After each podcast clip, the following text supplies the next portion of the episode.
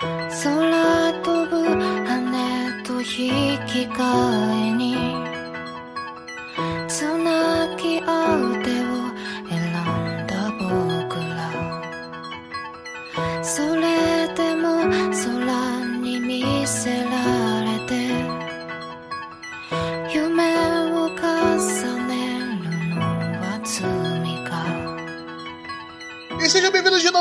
Gacha, o seu drop de anime quinzenal em formato de podcast. Para, como assim, Alberto? Você já acertou de primeira, assim, sem engasgar, Sim, sim, bebi água sem antes. errar, sem nada. Sem tossir, Caralho, tô sem impressionado. fumante, deu certo. É por causa do nosso convidado, deve ser Ah. por isso que você acertou de primeira, assim, Ah, né? Mas já vamos apresentar ele. Calma aí. Estamos aqui para falar do nova obra do Makoto Shinkai. Com ele, Arthur. E aí, galera, tudo certo? Hoje nós vamos falar de mais uma obra muito bacana, muito legal.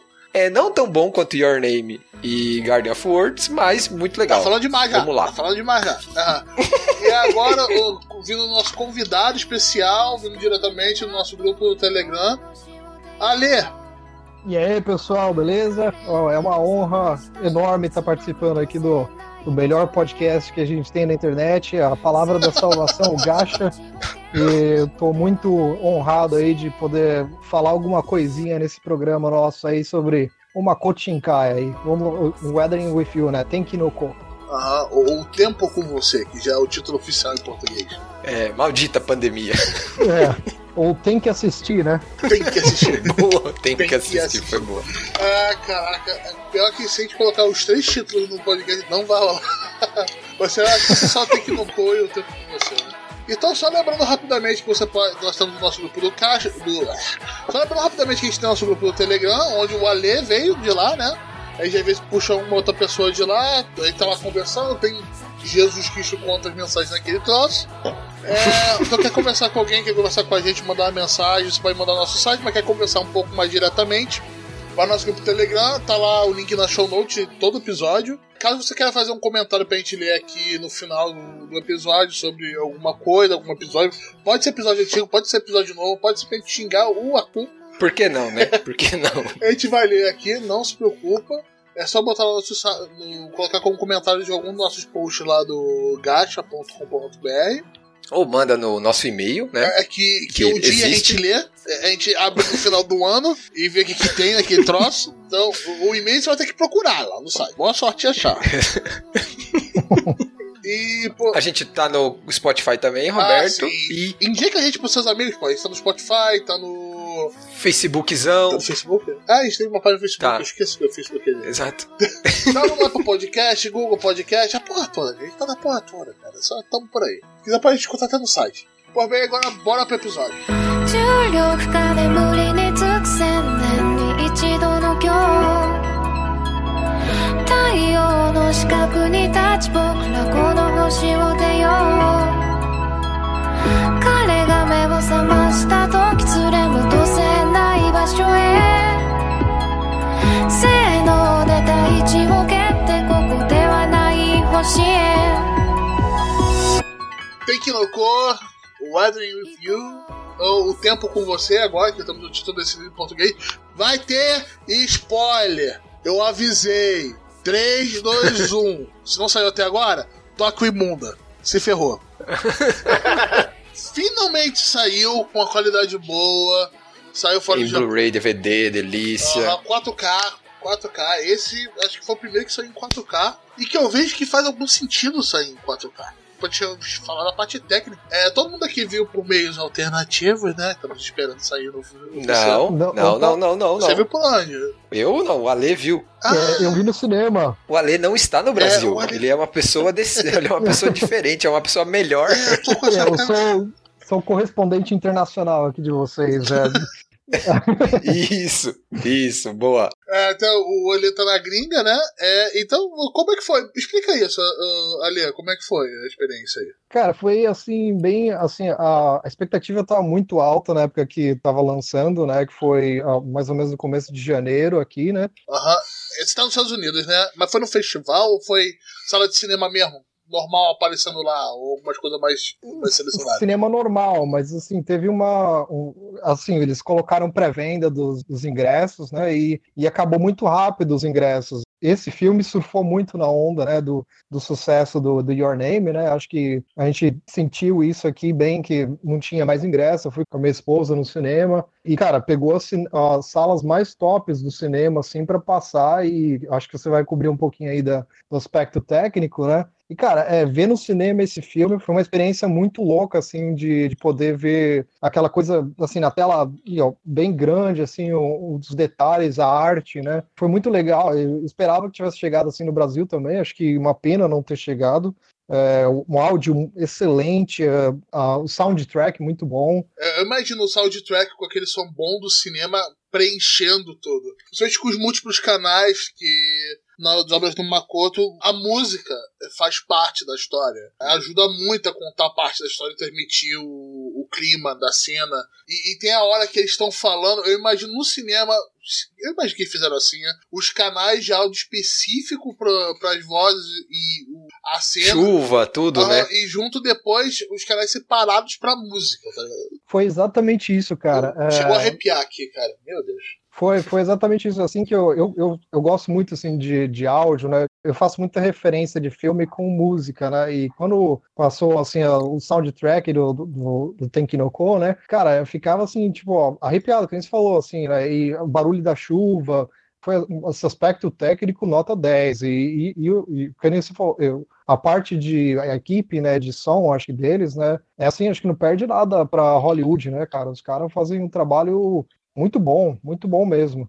É, Ale, você chegou a ver o, o Kimi no Nawa no cinema ou não? Não vi, cara. Eu peguei mesmo para ver depois, no Blu-ray. O Kimi no Nawa eu vi no cinema. Você falou sobre sessões cheias e tal. Aqui em Curitiba, a gente teve duas sessões extras, porque os ingressos acabaram em, tipo, em uma hora. É, tipo, a primeira que saiu eu não consegui comprar, aí eu consegui comprar na segunda, e daí no dia que eu fui, porque daí eu comprei pela internet, no dia que eu fui para assistir, né? Era a quinta vez que eu tava vendo o filme. É, a sala tava lotada e o cara tava comentando do meu lado que abriu uma nova sessão e tinha acabado em uma hora de novo. Tipo, é, aqui em Curitiba foram três sessões e, tipo, estavam todas lotadas, lotadas, lotadas, lotadas. É, é, tipo... bom, é bom pra mostrar que tem público, né? Porque a parada já tinha sido lançado, já tava mainstream. E, tipo... A maioria do pessoal já tinha visto. Todo mundo que tava ali na plateia já tinha visto. Todo mundo ali já tinha visto. Porque já tinha algum tempo que o filme tinha saído, né? Lembrando que Your Name é de 2016, né, gente? Então é um filme mais antigo já. Ele tem. Ele já tem uns, uma data, né? Ele já tem uns anos, né?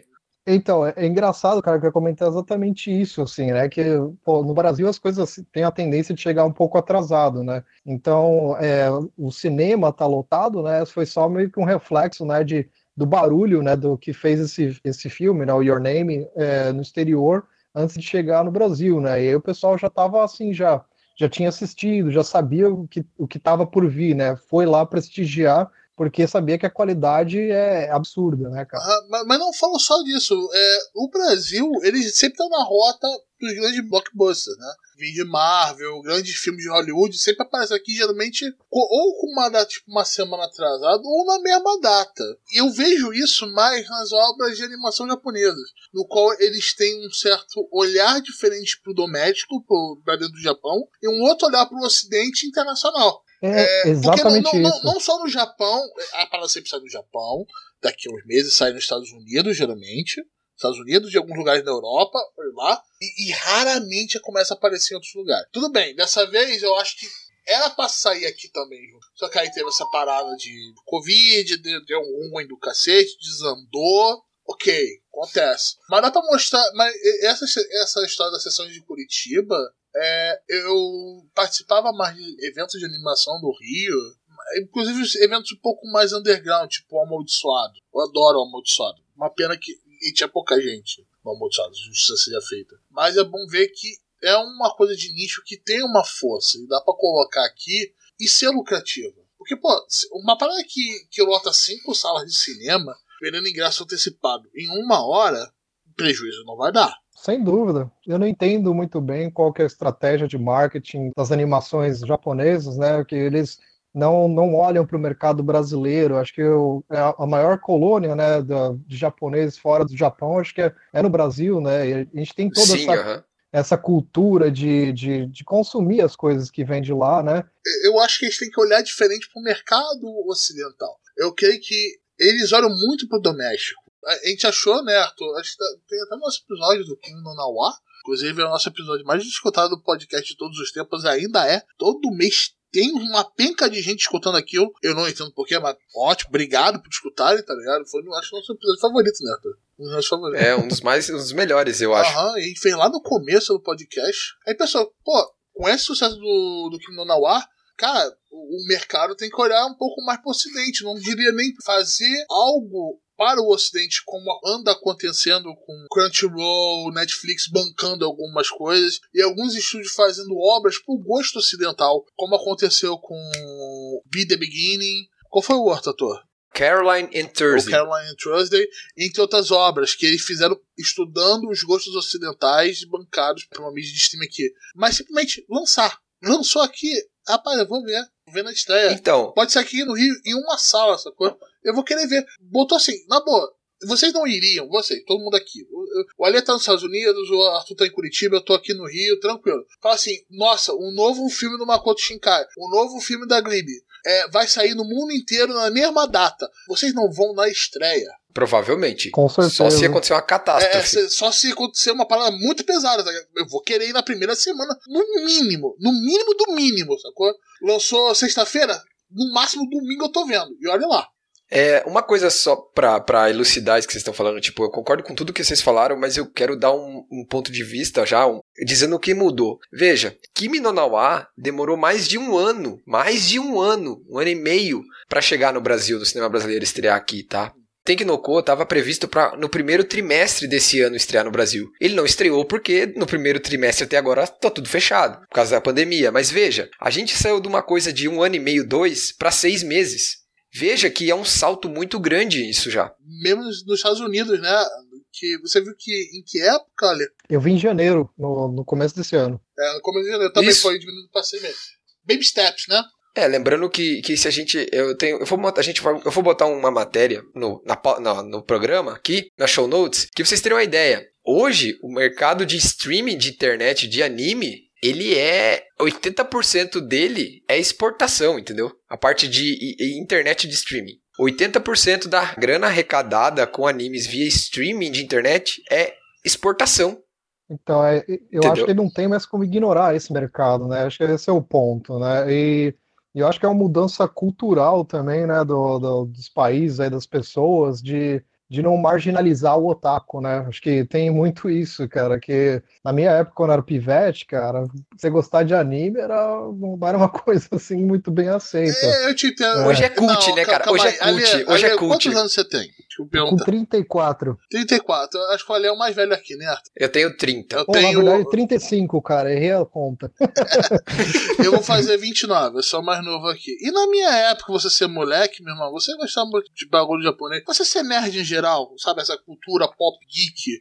Não o nerd de hoje. É, não, a cultura pop, ge- é, pop nerd geek era uma coisa mais marginalizada. Era uma parada que, caraca, você levava a revista de videogame pro colégio escondida. Você levava o mangá aqui, era uma coisa muito cara, e ainda é muito cara aqui. Meio que trocando com aqueles seus amigos, aquele seu pequeno grupinho, sacou? Hoje em dia é uma coisa bem mais difundida e bem mais aceita. Não, eu- hoje é cult, É, é Roberto. não é cult, nem questão é. de aceitação, não. Hoje normal. você chega. Você, hoje, pessoas ah, andam na rua com camiseta de One Piece, é, de, de vários, vários animes, tudo, e alguém, o pessoal sabe, o pessoal fala, nossa, o cara. é, é, a, gente vê até outros, outros canais de, de entretenimento geek, inclusive, que nunca tiveram, que nunca foram. Nunca abo- abocanharam esse mercado de animes e mangás, que hoje publicam notícias, publicam reviews. Claro, eles eh, provavelmente eles contra- contrataram pessoas especializadas. Eu não tô sendo contra isso, não, não é isso, gente, pelo amor de Deus. Só tô falando que até outras empresas de entretenimento, de divulgação de notícias, hoje abordam esse mercado também. É só isso, tá? Não tô. é, não, é um- relaxa, relaxa. não, é não é uma crítica, não é que, É, eu sei, sei eu lá, sei, né? internet, eu sei como é que é, mas. A internet. Então eu só tô deixando claro que isso é bom porque ajuda pra gente que já, já consome isso há muito tempo e, e conhece todo, não que conhece praticamente, mas sabe mais ou menos como a indústria funciona, a gente sabe que isso é muito benéfico, isso vai garantir o emprego do pessoal, quer queira ou não, tudo aquilo que a Kyoto Animation passou, a repercussão mundial Cara, passou no Jornal Nacional. Cara, no Jornal Nacional, Nacional. passou uma um, rapidamente que um estúdio de animação japonês. eu achei que falaram o nome atacado. da Kyoto Animation, não tenho certeza. Falaram, falaram. Então, tipo, veja, isso. É, gente, eu não tô falando que foi bom ter pego fogo, não é isso. Eu tô falando que a repercussão, ou seja, todo o entretenimento que tá todos os sistemas e programas de entretenimento abordando isso vão dar mais vis visibilidade, vão desmistificar as coisas e isso é bom porque vai ter divulgação das obras, de tudo. O grande problema é que, assim, no meio desse, dessas obras que a gente falou, Makoto Shinkai, é, Estúdio Ghibli, tudo isso, essas obras de arte, a gente tem aqueles pesares, né, que são obras diferentes, pode-se assim dizer, e muitas vezes as pessoas acabam usando esse, essas obras diferentes como bode expiatório para crucificar a indústria, o, as pessoas que consomem isso, entendeu? Então tem que, tem que tomar bastante cuidado com isso, né? Tá, a gente falou isso tudo só para falar. Nossa, que droga, não lançou junto com o Japão, né? a, gente tá, 20 tá minutos só pra falar isso. Droga, lança junto aqui que a gente vai lá e consome. Poxa. Sério, e o Ale tava preocupado. Não, como que vai ser e tal, vamos discutir como vai ser. Eu falei, cara, relaxa, vai, vai falando vai conforme for acontecendo. É assim. É que é, cara, eu tô, tava assim, nervosão, velho, que eu tenho que. Assim, vocês são profissional, né? Já estão. Já tem aquela, aquela eloquência, aí vem um convidado assim, abestalhado do Telegram para falar alguma coisa aqui é, tem, tem, tem, que carregar o, o, o, mesmo, um pouquinho do nível que vocês mantêm aí.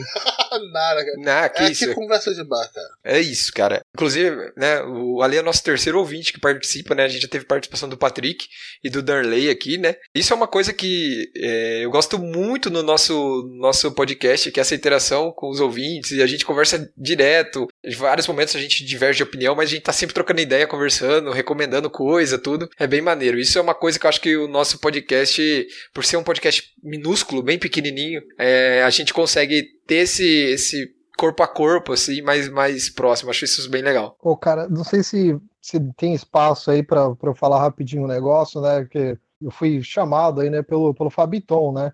Então eu só queria mandar um chupa aí, Fabiton. Tô no programa, cara. ah, Fabiton, tem que fazer alguma coisa com o Fabiton um dia. Eles têm mais coisas para falar. Ai, ai, ai, ai. Um abraço para todo mundo lá do grupo do Telegram. Inclusive, vamos só mandar rapidamente uma coisa para quem tá falando agora lá. É o Fabiton. Hoje, o Fabiton, Darley. O Arthur, o Arthur tá mandando mensagem quando a gente tá falando aqui, né? O Hermes, ah, cara, não pode parar, né? É, foi os últimos que falaram ali. O Alê, o Alê tá aqui, né? Mas agora vamos voltar pro filme, né? Que já, já chorou nossas pitangas aqui. Eu vou puxar aqui no seu, Alê. É, você falou do som, né? que a gente tem ainda a mesma banda que fez o, a música, a trilha do Kim Donawa, voltou e eu reconheci na mesma hora o som deles, principalmente o vocalista, eu falei, caraca, eles estão de volta. E fizeram de novo um trabalho espetacular, né? Espetacular o álbum. Foi.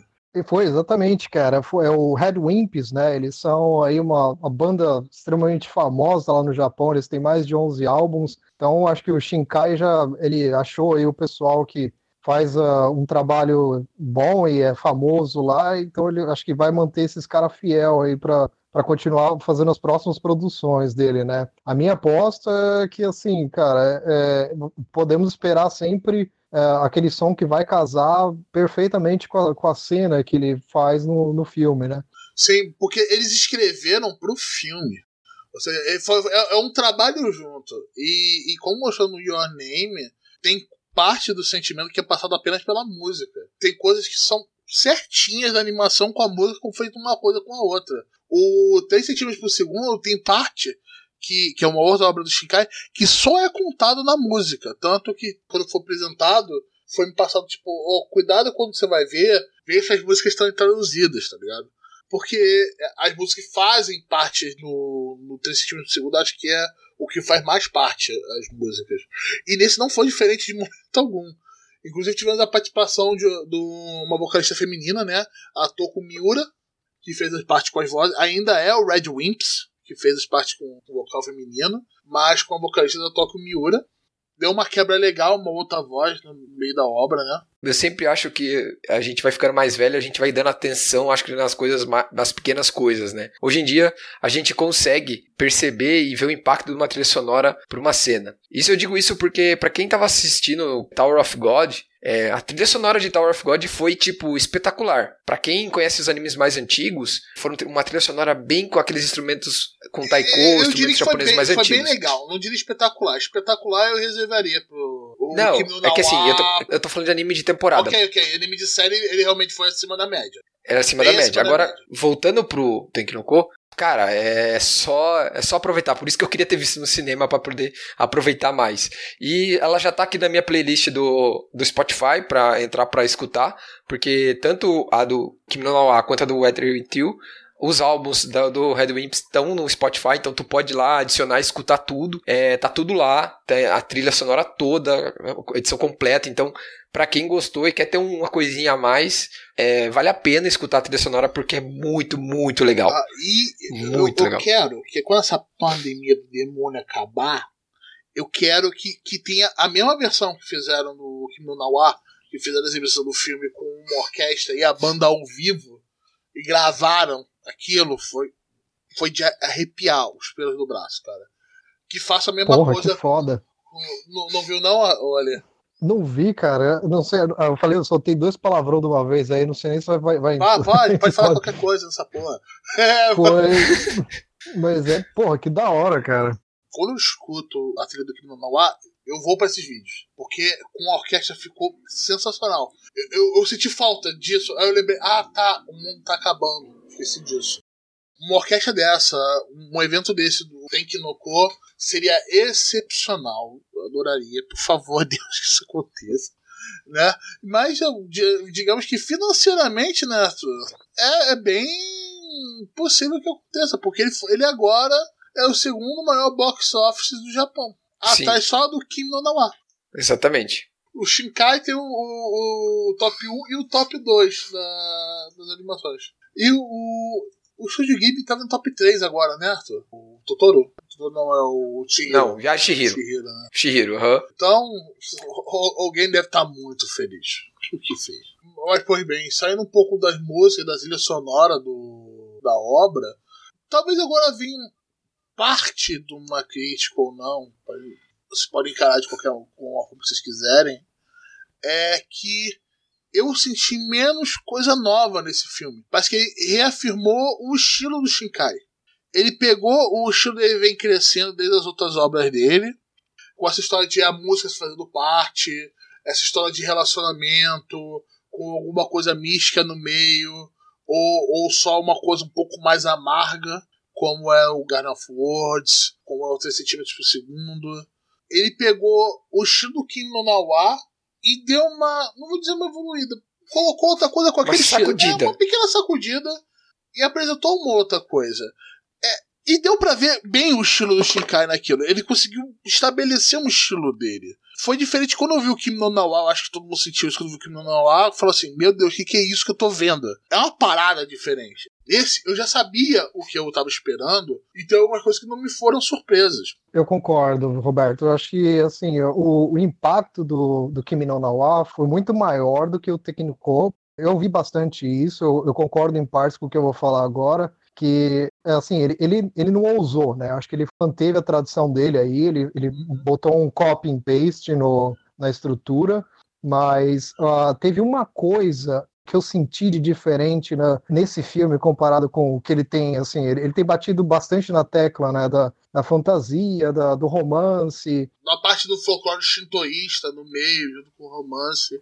Isso, exatamente. Ele trouxe muito do estilo dele anterior pro Tenkinoko, né, acho que é isso é inegável, não dava para ele mudar de uma hora para outra a fórmula de sucesso mas eu senti também que ele, ele tentou, de alguma maneira, mudar um pouquinho assim o estilo dele, quando ele, ao invés dele colocar aquela fórmula de romance de básica que ele fazia, né? Ele, ao meu ver, né, colocou assim um, pessoal tentando recomeçar a vida, né? Então os personagens eles iniciam o filme tentando, assim, não, eles não, não, não tão bem financeiramente, eles precisam é, sair de uma situação problemática, e isso eu acho que eu não me lembro de ter visto assim uma narração dessa maneira do, no Makoto. Eu acho que ele está tentando é, criar uma coisa mais original, uma coisa diferente do que ele sempre faz. Só que ele, assim, ele foi cauteloso de não fazer de uma hora para outra. Eu não, não me surpreenderia de ver que no, no próximo trabalho dele aí ele vai vir com uma coisa mais diferente do que a gente viu no, no Kimi no Nawa e no Tenki no Ko.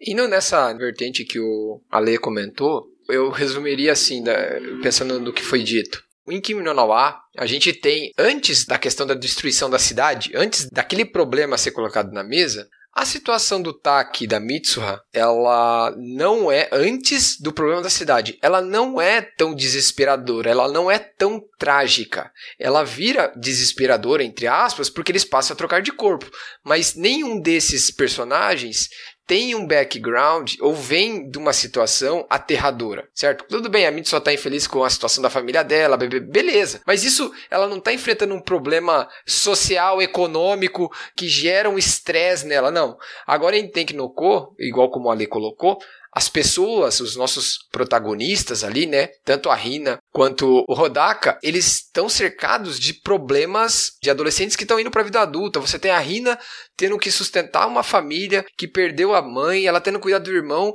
Você tem o Rodaka saindo de casa, não saindo não, fugindo de, fugindo de casa. Então, não, e essa parte é, do Rodaka é... foi muito interessante ver que aquilo ali acontece muito quando você chega uhum. em Tóquio assim, ok, tô, tô em Tóquio, pra canto, saí de uma cidade pequena, vou tentar me, vou tentar me segurar aqui. E o cara foi pra uma lan house, tá ligado? É aquela lan house que tem tipo um buff no qual o Cyber é, Café, eles chamam é, lá, né? Eles usam como, como se fosse um pequeno apartamentozinho, tá ligado? Pra você ter um lugar pra dormir. É um hotelzinho. E, meu irmão, Exato. o dinheiro foi acabando, o dinheiro foi acabando, sacou? E você tem que começar a se virar, até que ele começou a ficar na rua, sacou? Então, ele vem de uma situação tipo, cara, eu vou pegar o que tiver aqui e vambora. Ela também, eu vou mentir minha idade porque eu vou segurar aqui o meu irmão, porque senão vem assistente social e minha, minha história aqui acabou, né? Vão me separar do meu irmão, né? Que ela é o grande medo da Rina é isso, ela ser separada do irmão. Por isso que ela não, ela evita, né, esse problema, né? E o que eu acho muito interessante é que quando é, chega naquela hora que o, o Rodaka tá para ser preso, que a polícia chega lá e tal, tal, tal, em nenhum momento, isso é uma outra coisa que, que essa obra tem essa diferença, que, que eu acho bem legal também em relação aos personagens, é que assim, em Kimi no Na você tem, eles começam a trocar de corpos, beleza, ok, tudo bem. E você tem ali um amor e ódio entre, entre a Mitsuha e o Taki. Eles vão se ajudando e se atrapalhando e, e vão metendo os pés pelas mãos. Totalmente ao contrário do que acontece com a Rina e com o Rodaka. Eles estão numa situação muito complicada, crise financeira, crise de responsabilidade, crise de identidade, inclusive, porque você tem o Rodaka não sabendo para onde ir, não sabendo o que ele quer. E, em vários momentos ele, ele se questiona se o que é melhor para a cidade, se ele salva a cidade, se ele salva a Rina. Então você tem tudo isso. Então você tem circunstâncias mais adultas e complexas no começo das obras em Tenkinoko em que, claro, vira uma emergência, uma situação catastrófica no final. Mas de início, a situação é muito diferente. A situação, digamos, pegando o início do filme, a situação da Rina e do Rodaka é muito pior do que a situação da Mitsuha e do Taki, né? Eu acho que é exatamente isso. Ele, ele mudou bem o estilo nesse sentido. Acho que é, é, o, é onde eu vejo o ponto positivo da, da, da ousadia dele, né? De tentar uma coisa nova, mais adulta, né? É, introduzir temas do mundo real, né? Coisas que eu não sei até quanto é, acontece no Japão de verdade, mas até que o, o Roberto estava comentando, né, e, e me chamou muita atenção, né, essa o nível tecnológico, né, do, do, de rastrear, olhar as câmeras, ver criança que anda sozinha na cidade, desamparada, e gente que tá com arma, sabe? É, eu tô talvez uh, dando alguns spoilers aí, mas. É, é mesmo, sem spoiler o episódio, né? Você tá ouvindo até aqui, eu sinto muito. E a arma aparece no comecinho, mas muito no comecinho a arma. Pois é, pois é. Então, cara, essa, esse lance aí da da, então, arma, por exemplo, é uma coisa assim totalmente adulta, né? Você não via uma coisa dessa num, numa obra, num, trabalho do, do Shinkai. Aham, e, e, arma no Japão não é aqui no Rio que você tem um 300 na cintura, é, não. Arma é uma coisa é rara coisa... e muito problemática lá. E mal vista, inclusive. Extremamente mal vista. Quer dizer, na realidade, assim, qualquer tipo de violência, ativa ou reativa, é muito mal vista. É esse que é o ambiente, a sociedade que a, a situação está inserida. É isso que né, tem que esclarecer e bem. arma no Japão, quem tem é policial, força de, de autodefesa do Japão, que não tem exército, e acusa. Sacou? Ponto. Não tem esse negócio de. E caçador, mesmo assim, é uma outra parada. É rifle na pistola por aí, é, é uma outra parada. Arma no Japão é uma parada. Ou seja, se você viu uma arma daquele jeito lá, meu irmão, aquilo dali é de algum crime, alguma parada, alguma coisa errada, e ele manteve. Oh, não, não sabia que o Brasil era diferente, cara. Pensava que era parecido. o pessoal não sai no Instagram com, com arma lá no Japão, cara. Acho que. Não, tá não, faltando. lá posando com duas AK, né? É, só fazendo um paralelo com o que o Ale colocou, essa questão da maturidade da obra, então é essa maturidade dos problemas, né, que a gente colocou. É uma coisa diferente que você tem na, na, nas duas obras, assim, no caso de Kim no Nawa, você tem um problema que aconteceu e você usa a fantasia para dar um jeito naquele problema, né? Em Teknoko ele inverte um pouco isso, né? Porque ele usa fantasia para desfazer o problema, né? É isso que é a grande questão. Tipo, funciona a fantasia, no caso, essa questão do shintoísmo, essa viagem e tal, dos poderes, é entre a causa aspas. Do né? problema também, né? Exato. Eles funcionam diferentes nos dois filmes. Isso é legal também, ele inverter as coisas e brincar com isso. Falar assim, ó, isso aqui serve pro bom e pro ruim. Isso pode resultar numa coisa boa ou na ruim. E, e, e, aquela questão que, que, que, é colocada no filme sobre o que, que é o certo, o que é o errado, o tempo que a coisa tá ali, se aquilo era assim ou não era, qual que é o estado normal das coisas, isso vai muito de encontro com o que a gente vive hoje, né? O novo normal, o que a gente está vivendo.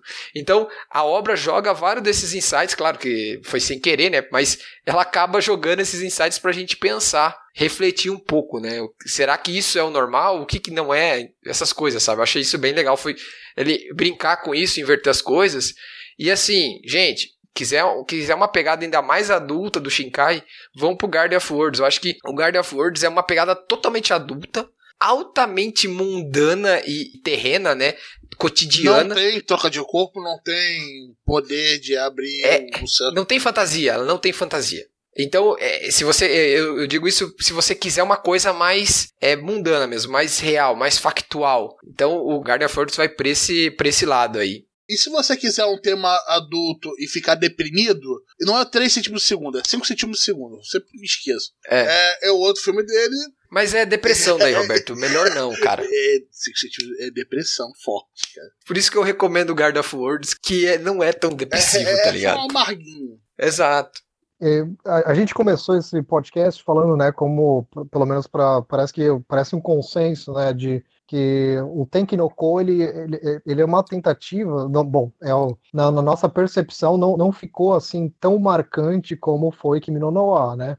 E eu acho que essa tentativa do Makoto, né, de tentar fazer com que o, a obra fosse um pouco mais madura e mesmo ao mesmo tempo manter os personagens infantis e um pouco de romance, aquela primeira vez, tudo novo, as coisas. Eu acho que aí ele teve um desafio de que contar uma história em um tempo de, de filme, né? E quando ele se viu nessa situação, ele provavelmente teve que optar por algum lado, né? E aí volta é, aquela questão de, assim, eu acho que ele, ele navegou na parte da fantasia e quando ele, ele viu que ali era seguro, ele se manteve naquilo e não desenrolou muito bem, acho que os personagens. Faltou um pouco de background, né? Da gente saber por que que eles estão lá, né? Por que que a história de cada um, assim, né? No, no Kimi no Nawa, a gente viveu a vida, né, de cada um dos personagens. A gente estava lá vivendo na, na, vila, né, da menina. A gente estava vivendo a vida do, do menino. E, sabia, assim, era, são, são dois adolescentes. É, um é do campo, outro é da, da, cidade grande. E a gente tinha aquele entendimento, né, de como que era a rotina deles. No Tenkinoko, era aquele negócio assim, tudo é novo e a gente não sabe do passado daqueles personagens, né? Não tem um. Sabe muito pouco, são fragmentos só, né? É, cara. E, e assim, eu tô forçando minha memória para lembrar de alguma coisa que eu assisti em janeiro, faz algum tempo, né? Acho que até uma, um bom teste aí pro filme, se, se realmente ele é bom, ele fica na memória, né? E, cara, assim, o que eu lembro realmente era é muito muito pouco assim de background, né? De, de saber o, o que, que é cada um dos, dos personagens representam, né?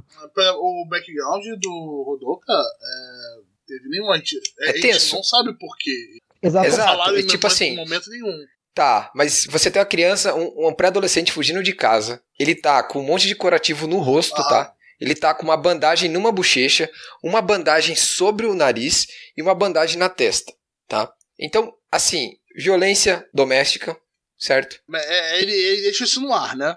Não, isso, eu tô, eu tô aqui, eu, eu tô, eu tô, eu concordo com o que o Ale colocou, porém, eu estou fazendo aqui uma questão de avaliar também o que o filme me entregou. Com foreshadow ali, por, por baixo ali, ah, tudo bem, ele não falou, mas o que, que eu consigo recolher de informação? Bom, a gente tem essa questão, a gente tem a questão da morte da mãe da Rina.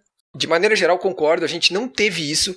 É, o foco foi muito mais o que acontece depois que eles se encontram, e foi dali pra frente. Tanto que, assim, a obra, em muitos aspectos, principalmente em relação ao romance, ela acaba deixando a desejar um pouco. É um romance muito infantil, se vocês forem pensar. Por que que eu digo isso? Cara, você tem ali um, um cunhado, entre aspas, no meio desse romance ali, atrapalhando. não, que, não que ele não foi uma boa edição, não. Ele é, é engraçado, o, é um personagem coadjuvante Não, muito legal, eu é gostei mais bastante. do que o próprio personagem principal, né? Exatamente. Ou seja, ele, ele, é- ele foi nascido e criado em cidade grande, ele já é mais safo, entendeu?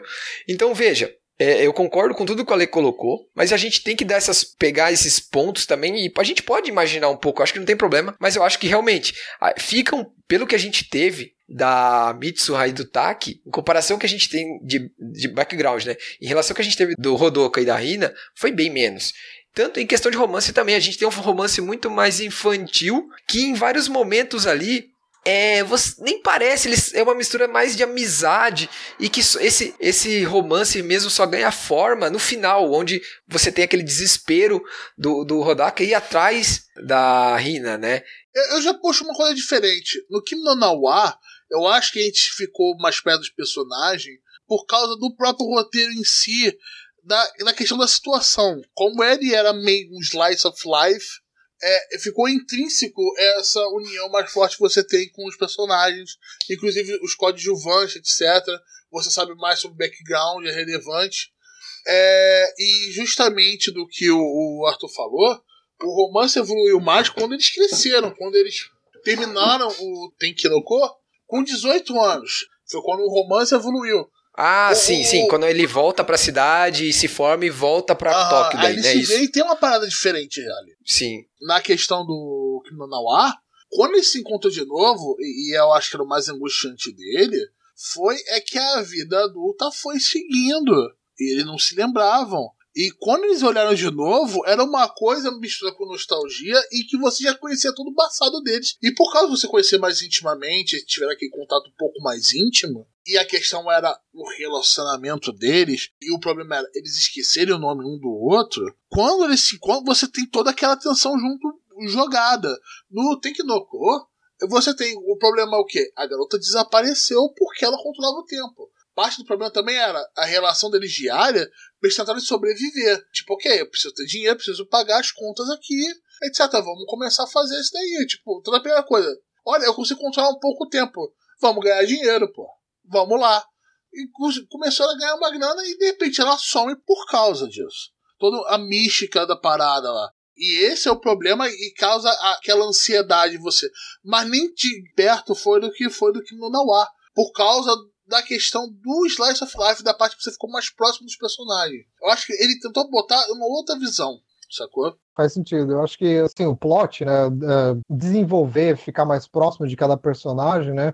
Eu acho que realmente é isso. Acho que é, o- a questão talvez fosse se ele tivesse optado por seguir um caminho assim que é, ficasse tudo um mistério e, não, e no final ele entrega uma, uma bela de uma história, uma coisa assim, de uma vez. Mas foi um final meio abrupto também, eu achei, às vezes. Ah, foi, foi, foi o final abrupto. E na questão do romance, assim, que o Arthur estava falando, concordo sem tirar nem pôr. Acho que a questão de, de, de, de, assim, não, não é- um romance que a gente viu no Kimi no Nawa. Eu acho que a relação da Rina e do, do Rodaka, né, é mais uma relação Uhum. de família, né? Eles precisavam de apoio ali. E aquilo que, que o filme mostrou é que, assim, eles precisavam ter um elo entre eles, né? Uma questão de, assim, eu, te, eu vou salvar essa menina, ou, assim, salvando ela, eu, eu crio esse elo, uma coisa assim de suporte, entendeu? Uhum. Ou, ou, uma parada de culpa também, tipo, caraca, eu usei ela pra gente se sustentar. Mas será. E isso acabou causando esse problema com ela. Pô, como vai ficar Sim. o irmão dela? Como vai ficar as outras coisas? Isso causou um peso nos ombros dele.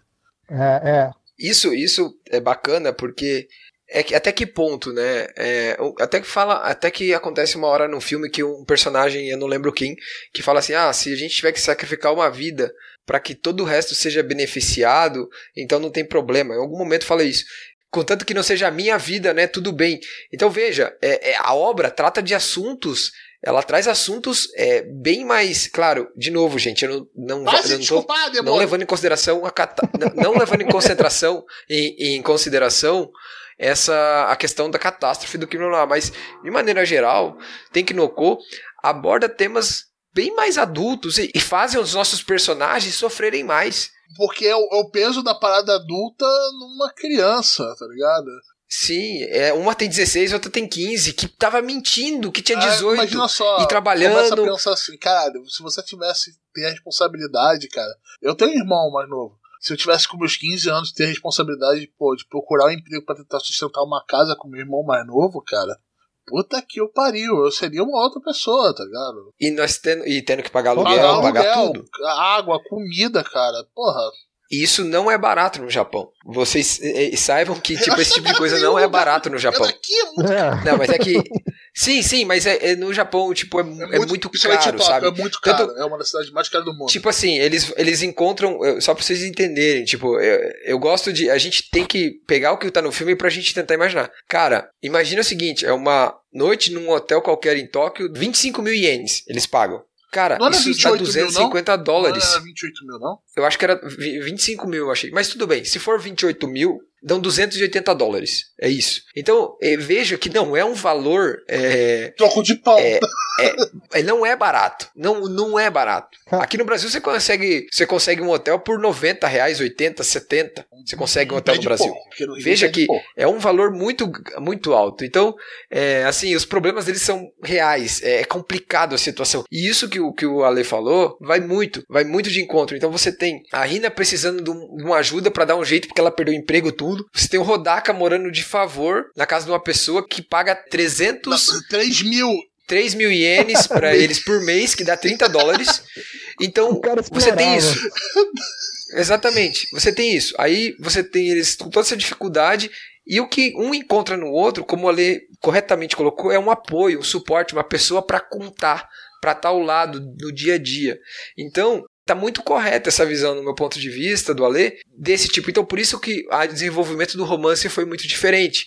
E foi muito abrupto as coisas. Mas a gente tem que falar também. O amor, ele nasce das situações mais adversas possíveis. E todo esse apoio provavelmente gerou esse amor, essa admiração, tudo isso, sabe? Que linda. É a terceira taça, por isso que tá indo. Tá, tá escorrendo uma lágrima aqui, Arthur. Ah, não, não mas a, falando da parada abrupta, a parte que eu ri, eu ri de verdade, cara. Eu fiz até mal depois, cara. Foi tipo assim. O roteiro falou assim: então eu consegui recuperar ela. Aí fala assim: beleza, né? Ela voltou, voltou a chover, etc. Beleza, show, acabou aí. Foi ver negócio, ainda faltava, sei lá, uns 20 e poucos minutos de filme. Eu falei, ué.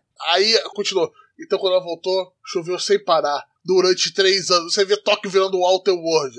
Eu falei, meu Deus. eu falei, caraca! Como chegamos nisso? Subiu rápido. O pessoal criando guerras, né? É, exatamente. Caralho, aí o cara com um quanto de terra seca, assim, e yeah, é conseguir, né, filha? E, tipo, vida continuando, Outer cara. World é muito o, Tóquio, o único lugar que eu penso que realmente aconteceria uma porra dessa, vida continua, gente. Cria barco, cara, a, a pandemia é um exemplo, cara. Quer queira ou não, a vida continua, velho. Nós temos que dar um jeito e a vida continua. Com distanciamento social. É esse que é o negócio, a situação. Distanciamento social. Com distanciamento social, atrás de vacina, tudo. Mas a gente tem que dar um jeito. É o que aquela mulher falou. Ah, a Bahia de Tóquio há 200 anos estava tantos metros debaixo do mar. E vida que segue, amigo. E não é qualquer mulher, né? Vamos lá, né? Exatamente. Agora né? vamos, vamos falar já dos caminhos, né? da União. o Shinkai Verso, que tá se informando aí. Shinkai Verso. Boa, boa, boa, boa, boa. É, essa senhora que falou da, da Bahia de Tóquio, né? Ela é a avó do personagem do Kimi no Nawa, é o Taki. O Taki, isso. É. E, e ela e o Taki, inclusive, aparece no Tenkinoko, e eles têm um encontro aí, né? Conversam é, durante um tempo. É aquelas coisas que eu acho que o, o que a gente falou, o Shinkai Senpai Universe aí, né? Ele fazendo uma um, aqueles é, cruzamentos para os cross, né? Pra gente ficar montando teorias de como vai ser os próximos trabalhos deles, né? Fanservice, pode falar, fanservice, é isso Total. mesmo, é isso, a gente gosta, a gente gosta, a gente gosta. Ô, Ale, nego gritou no cinema, fez um. Ah! Quando o Taki apareceu a primeira vez. Cara, eu gritei. Ah, Você falou, filha da puta! Por eu vi, falei, eu entendi essa referência. ué, eu conheço filho da puta. Eu conheço ele. Exatamente, foi isso aí, cara. Eu falei pra, eu- a minha esposa estava do meu lado, eu falei, puta que pariu, olha o taque aí. É, foi, foi da hora essa hora. Apareceu o Mitsuha também, falando: Ah, já me pegou a primeira vez, é eles mesmo. Mesmo. É, não tem, não tem jeito. É, Eu acho que assim, não, não tinha como aliviar né, essa pressão, né? Acho que ele foi bem esperto de novo, o Shinkai, de trazer uma presença da, da, da obra que fez muito impacto no mundo, né, para aparecer nesse filme. Ele, ele foi assim. É, no que ele, ele bebeu da fonte aí, ele, ele tentou de qualquer maneira colocar as coisas que fossem fazer uns ganchos para a gente lembrar do, do trabalho excepcional. Bom, e até, na verdade, tem uma pergunta para vocês dois nisso. Se Tenkinoko tivesse vindo antes de Kimi no Nawa, vocês acham que tinha sido uma obra mais apreciada? É, é que eu acho que, assim, o, o problema do Tenkinoko é que ele vive muito fantasma do Kimi no Nawa, né? E existe isso, existe a- o lance de qualquer coisa que viesse depois do Kimi no Nawa teria esse estigma de passar uma coisa que foi muito boa. Olha só, não teria esse estigma porque ele estaria mostrando o estilo do Shinkai, o mesmo estilo que foi mostrado no, como a gente já falou aqui, no Kimi no Nawa. Seria de novo, eu olharia e falaria assim: Meu Deus, o que, que tá acontecendo aqui? Tem uma coisa muito diferente acontecendo aqui. Deixa eu prestar atenção melhor nisso. Foi o que eu senti no, no Kimi no Nawa. Apesar de eu acho que o Kimi no Nawa é um filme melhor, apesar de ele ter uns buraquinhos de roteiro. Beleza, acontece. Ele tem suas falhas. O próprio Makoto Shinkai falou depois que ele tem suas falhas e, e que não é tudo aquilo que ele esperava do filme. É, sendo que é, pra mim é o magnum opus dele. Até agora, com certeza. Mas o. Talvez o, o Tenkinoko ficou assim, numa certa sombra do, do Shinkai, do último filme do Shinkai. Só que ele também isso ajudou a alavancar ele. É, é que nem o- os filmes da Ghibli.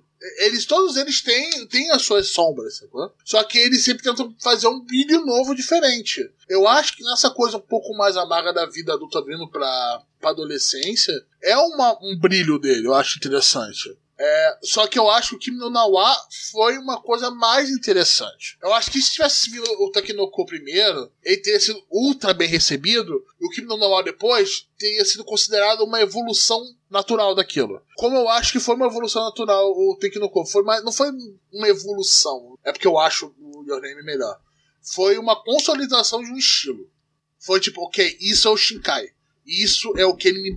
Se ele me entregar aquilo sempre, eu vou consumir feliz da vida. Eu não significa que eu espero que ele faça isso sempre. Mas ele já tem um certo estilo, já demonstrou estilo até onde ele consegue ir tecnicamente espetacular, mas questão de roteiro, um estilo novo, ele teria sido um destaque maior, com certeza. A última coisa, Kim no Nawa me fez chorar. Esse não, me fez arrepiar e ficar uma certa parte angustiado, mas Kim no Nawa me fez chorar pra caralho no final. Filha da puta do Shinkai. Pra mim, eu acho assim, a grande sacada e o acerto absurdo de Kimi no Nawa é o quão próximo o Makoto coloca a gente dos personagens. Então, assim, se foi antes ou depois, eu acho que Your Name ser- iria atrair mais público e ia fazer mais sucesso. Inclusive, eu acho que se Your Name vem depois de Tenkinoko, ia, ser, ia ter feito mais sucesso ainda. Porque é, eu acho que. o- o- é que eu tô com medo de colocar dessa forma, mas, mas vamos ver se vocês conseguem me entender. é, Kim no Nawa é melhor executado pela proposta que ele apresenta. Ele pega, ó, eu te apresento isso, eu executo exatamente isso, ó, é esse o resultado. Como o Tenkinoko tem muita ponta solta que a gente acabou de comentar, como o background dos, dos personagens, a gente acaba não conseguindo criar um elo tão grande com os personagens. Veja, não estou dizendo que o filme é ruim, não é isso, pelo amor de Deus. Estou querendo dizer assim, provavelmente, se Kim no Noir vem depois de Kim no Noir teria feito um sucesso maior ainda. É isso que eu acho. Porque Kim Noir é um filme, eu acho, é um filme melhor porque é exatamente isso. A gente se aproxima mais dos personagens, a gente sente aquele dia a dia que o Ale colocou, e isso nos envolve mais, nos emociona mais, como o Roberto Não, colocou. O, o roteiro, o desgraçado, ele brinca com você do Kim Noir a cada centímetro, cara. Escreve que eu te amo, é isso, cara. É, é esse nível de envolvimento que você fica com o filme, ele, fez, ele fez aquele, aquele roteiro é bom. Tem seus furos? Tem. Dane seus furos. Já falou dos furos. Vai escutar outro podcast lá, lá sobre isso. Mas, caraca, é, nesse eu não senti que eu tava meio que sendo orquestrado meu sentimento por alguém. Eu senti que, tipo, legal, pô, isso aqui tá bem gostosinho de assistir. Pô, que maneiro. Ele se encontrando, arrepia com a música estourando, porra, arrepia pra cacete. Sim. Ele se encontrando de novo com o fechando com a música, sim. Só que, caraca, quando os outros dois, eles- você vê tudo aquilo passando com a música, a vida seguinte, você fala assim, caralho, não vão se encontrar. Eles se passam no, no que não há. Você tem aquela antecipação, aquela angústia, aqueles minutinhos que passaram meia hora na sua cabeça, até aquele alívio final que ele solta pra você, é tipo assim, cara, tu tava na mão dele. Ele, ele fez você sentir o que ele queria que você sentisse. Sim, que foi exatamente pelos motivos que o Ale colocou lá atrás. A gente ter visto todo aquele, aquele dia a dia deles gerou esse vínculo com a gente. Isso não acontece em Tenkinoko. Mas eu acho que assim, veja, imagina como se você tivesse um, um gráfico, né? Se você tem o Tenkinoko servindo de base para Kim no imagina onde Kim no podia chegar. Imagina, pô, foi muito bom o Tenkinoko, imagina esse, entendeu? Porque assim, Tenkinoko, eu acredito, eu, eu digo pra você, ele só fez todo esse sucesso por causa de Kim no Nawa. Ele, provavelmente, se, ele, se não existisse Kim no Nawa, ele teria feito menos sucesso, acredito eu. discordo. Ele não tinha, discordo, discordo desse ponto. ele, ele não teria, eu acho que ele não teria sido um hit mundial como foi e a gente viu, por causa se não fosse Kim no Nawa. Kim no Nawa é responsável por parte do sucesso de Tenkinoko. Não que no filme não se sustente sozinho, não é isso. Mas eu acho assim, ao fato dele ter sido passado em outros em outros países, ter sido divulgado em outros países e ter gerado essa ânsia pra ver que foi o meu caso, cara, o cara que fez no Nawa, eu quero ver qualquer, cara, qualquer coisa que o Makoto Shinkai fizer, eu vou ver, foda-se, é isso. É, é, é, é isso, É tipo, entendeu? você falou assim, então, ok, é, seja lá que você lançar, eu tô assistindo. Parabéns. Exato. É, é tipo o que Tarantino fez pra mim, tá ligado? O que você fizer, eu tô É. assistindo. Você tem obras melhores e piores, mas eu acho que Noir foi a obra que girou a chave e falou assim: ó, o que vier eu vou consumir. Ah, Basicamente e- foi vamos isso. deixar também. É, tem que no, o que a gente tá falando comparado ele sempre. A Chef X também é no próprio podcast que a gente tá falando, tá gravando aqui. A gente tá comparando sempre ele ao Kimi no Nawa. Porque realmente, Kimi no Nawa foi um, eu diria que foi um certo divisor de água. Mas ele é top tier, com certeza. Sim, é recomendação. Com Pra quem gosta de Slice of Life, drama e romance, por É, favor, né? é- Ele é top tier. Cara, a qualidade dele, eu acho um roteiro bem mais fechadinho, tá ligado? Talvez não tenha o suficiente de mexer com as suas emoções, mas ele é muito bem feito. Muito bem feito em questão de roteiro. Ó, Tóquio indo pro caralho, eu ri pra cacete. tipo, dane-se a cidade, vambora! Água, água, tudo imundado, dane-se. Preço do aluguel, lá em cima. Vamos lá. Vou fazer isso aqui virar um Rio de Janeiro. É, Então, eu fiz justamente essa pergunta, né, para sentir assim o que vocês pensam, né, de até quando, né, a gente vai viver essa comparação com o trabalho que foi, é, acho que todo gênio sofre, né, com, olha, também não quero chamar o Makoto de gênio também, Perturbado. é, uma pessoa que fez um trabalho bom, né? Que sempre vai ser assim. é, vamos vamos falar, daqui a alguns anos o cara lança o quinto filme depois desse aqui, né? E a gente vai sempre estar lembrando de Kimi no Nawa, falando, pô, Kimi no Nawa foi melhor que esse aqui, né? Será que a gente. O, assim, eu- eu acho que, na verdade, né, o Makoto Shinkai tem dois grandes desafios, né? É superar o que ele já entregou aqui no Kimi no Nawa, que é o que você falou, Roberto. Eu acho que você sumarizou muito bem quando você falou assim, é eu chorei no final. E é, eu acho que é isso, cara. Acho que é um filme que provoca esse sentimento e você tá na mão dele, né? É, tem um poder assim muito grande, né, de controle na sua emoção, né? E ele conseguiu naquele filme, acho que fazer muita gente sentir isso, né? E, e, muita gente virou fã, né? Criou uma legião, né? De, de Makoto Shinkai, justamente por, por conta do, assim, de sentir o que esse cara pode fazer, né? E ele tem esses dois desafios que é tentar um é, ficar, fazer um trabalho melhor do que ele já fez, e dois, ele vive essa sombra do Ghibli, né? Acho que a gente fala muito do Makoto Shinkai, né? E ele é essa, essa nova geração de diretor, né, que o tempo todo vai ser sempre, como todos os diretores anteriores de filmes, animações japonesas, vai ser sempre comparado com Miyazaki, né? E, e, cara, deve ser um inferno viver isso, né? De tipo, meu, eu tenho que fazer um trabalho que o pessoal vai ficar falando que o Miyazaki fez melhor que eu ou alguma coisa do tipo, né? Eu, eu, acho que ele tem o estilo dele, ele tem uma, uma coisa própria e para mim, assim, muito da animação dele é muito bonita, cara. É muito, é uma, uma animação assim, uma coisa que emociona por ser é, é, é, é muito é, é detalhe. Ele atinge um nível de muito bonito de animação e se ele consegue colocar um roteiro bem encaixado, né? É, eu acho que ele só, só tem a, a, conseguir mais e mais fãs aí, né? E não, assim, não tirando todo o, o, o, poder né, do Ghibli, né? Acho que o estúdio Ghibli é absurdo, sempre vai continuar. Eu acho que a questão é a gente não precisa player. ficar com... é, é isso, a gente não precisa ficar comparando sempre né, as coisas. Eu acho que competição é boa, mas e é legal pra gente, na verdade, que tenham sempre dois é, trabalhos muito bem feitos, né, de diretores diferentes é, vindo de um país, né? Por, por exemplo, a gente falou do Tarantino, né? Cara, é, quando a gente fala de diretor americano, tem pelo menos uns 10 aí que são bons. E a gente tem que sempre lembrar de, pelo assim, tem que falar, meu, deve ter, deve ter uns 10 diretores lá no Japão que deve ser muito bom de animação e não viveu esse fantasma de só esse cara é bom, sabe? Ou só essa obra é boa. Eu acho que a gente tem que é, quebrar esses paradigmas e e começar a viver uma, uma, uma, ser mais adulto, né, mais maduro, né, no nosso julgamento da, do, do, das animações.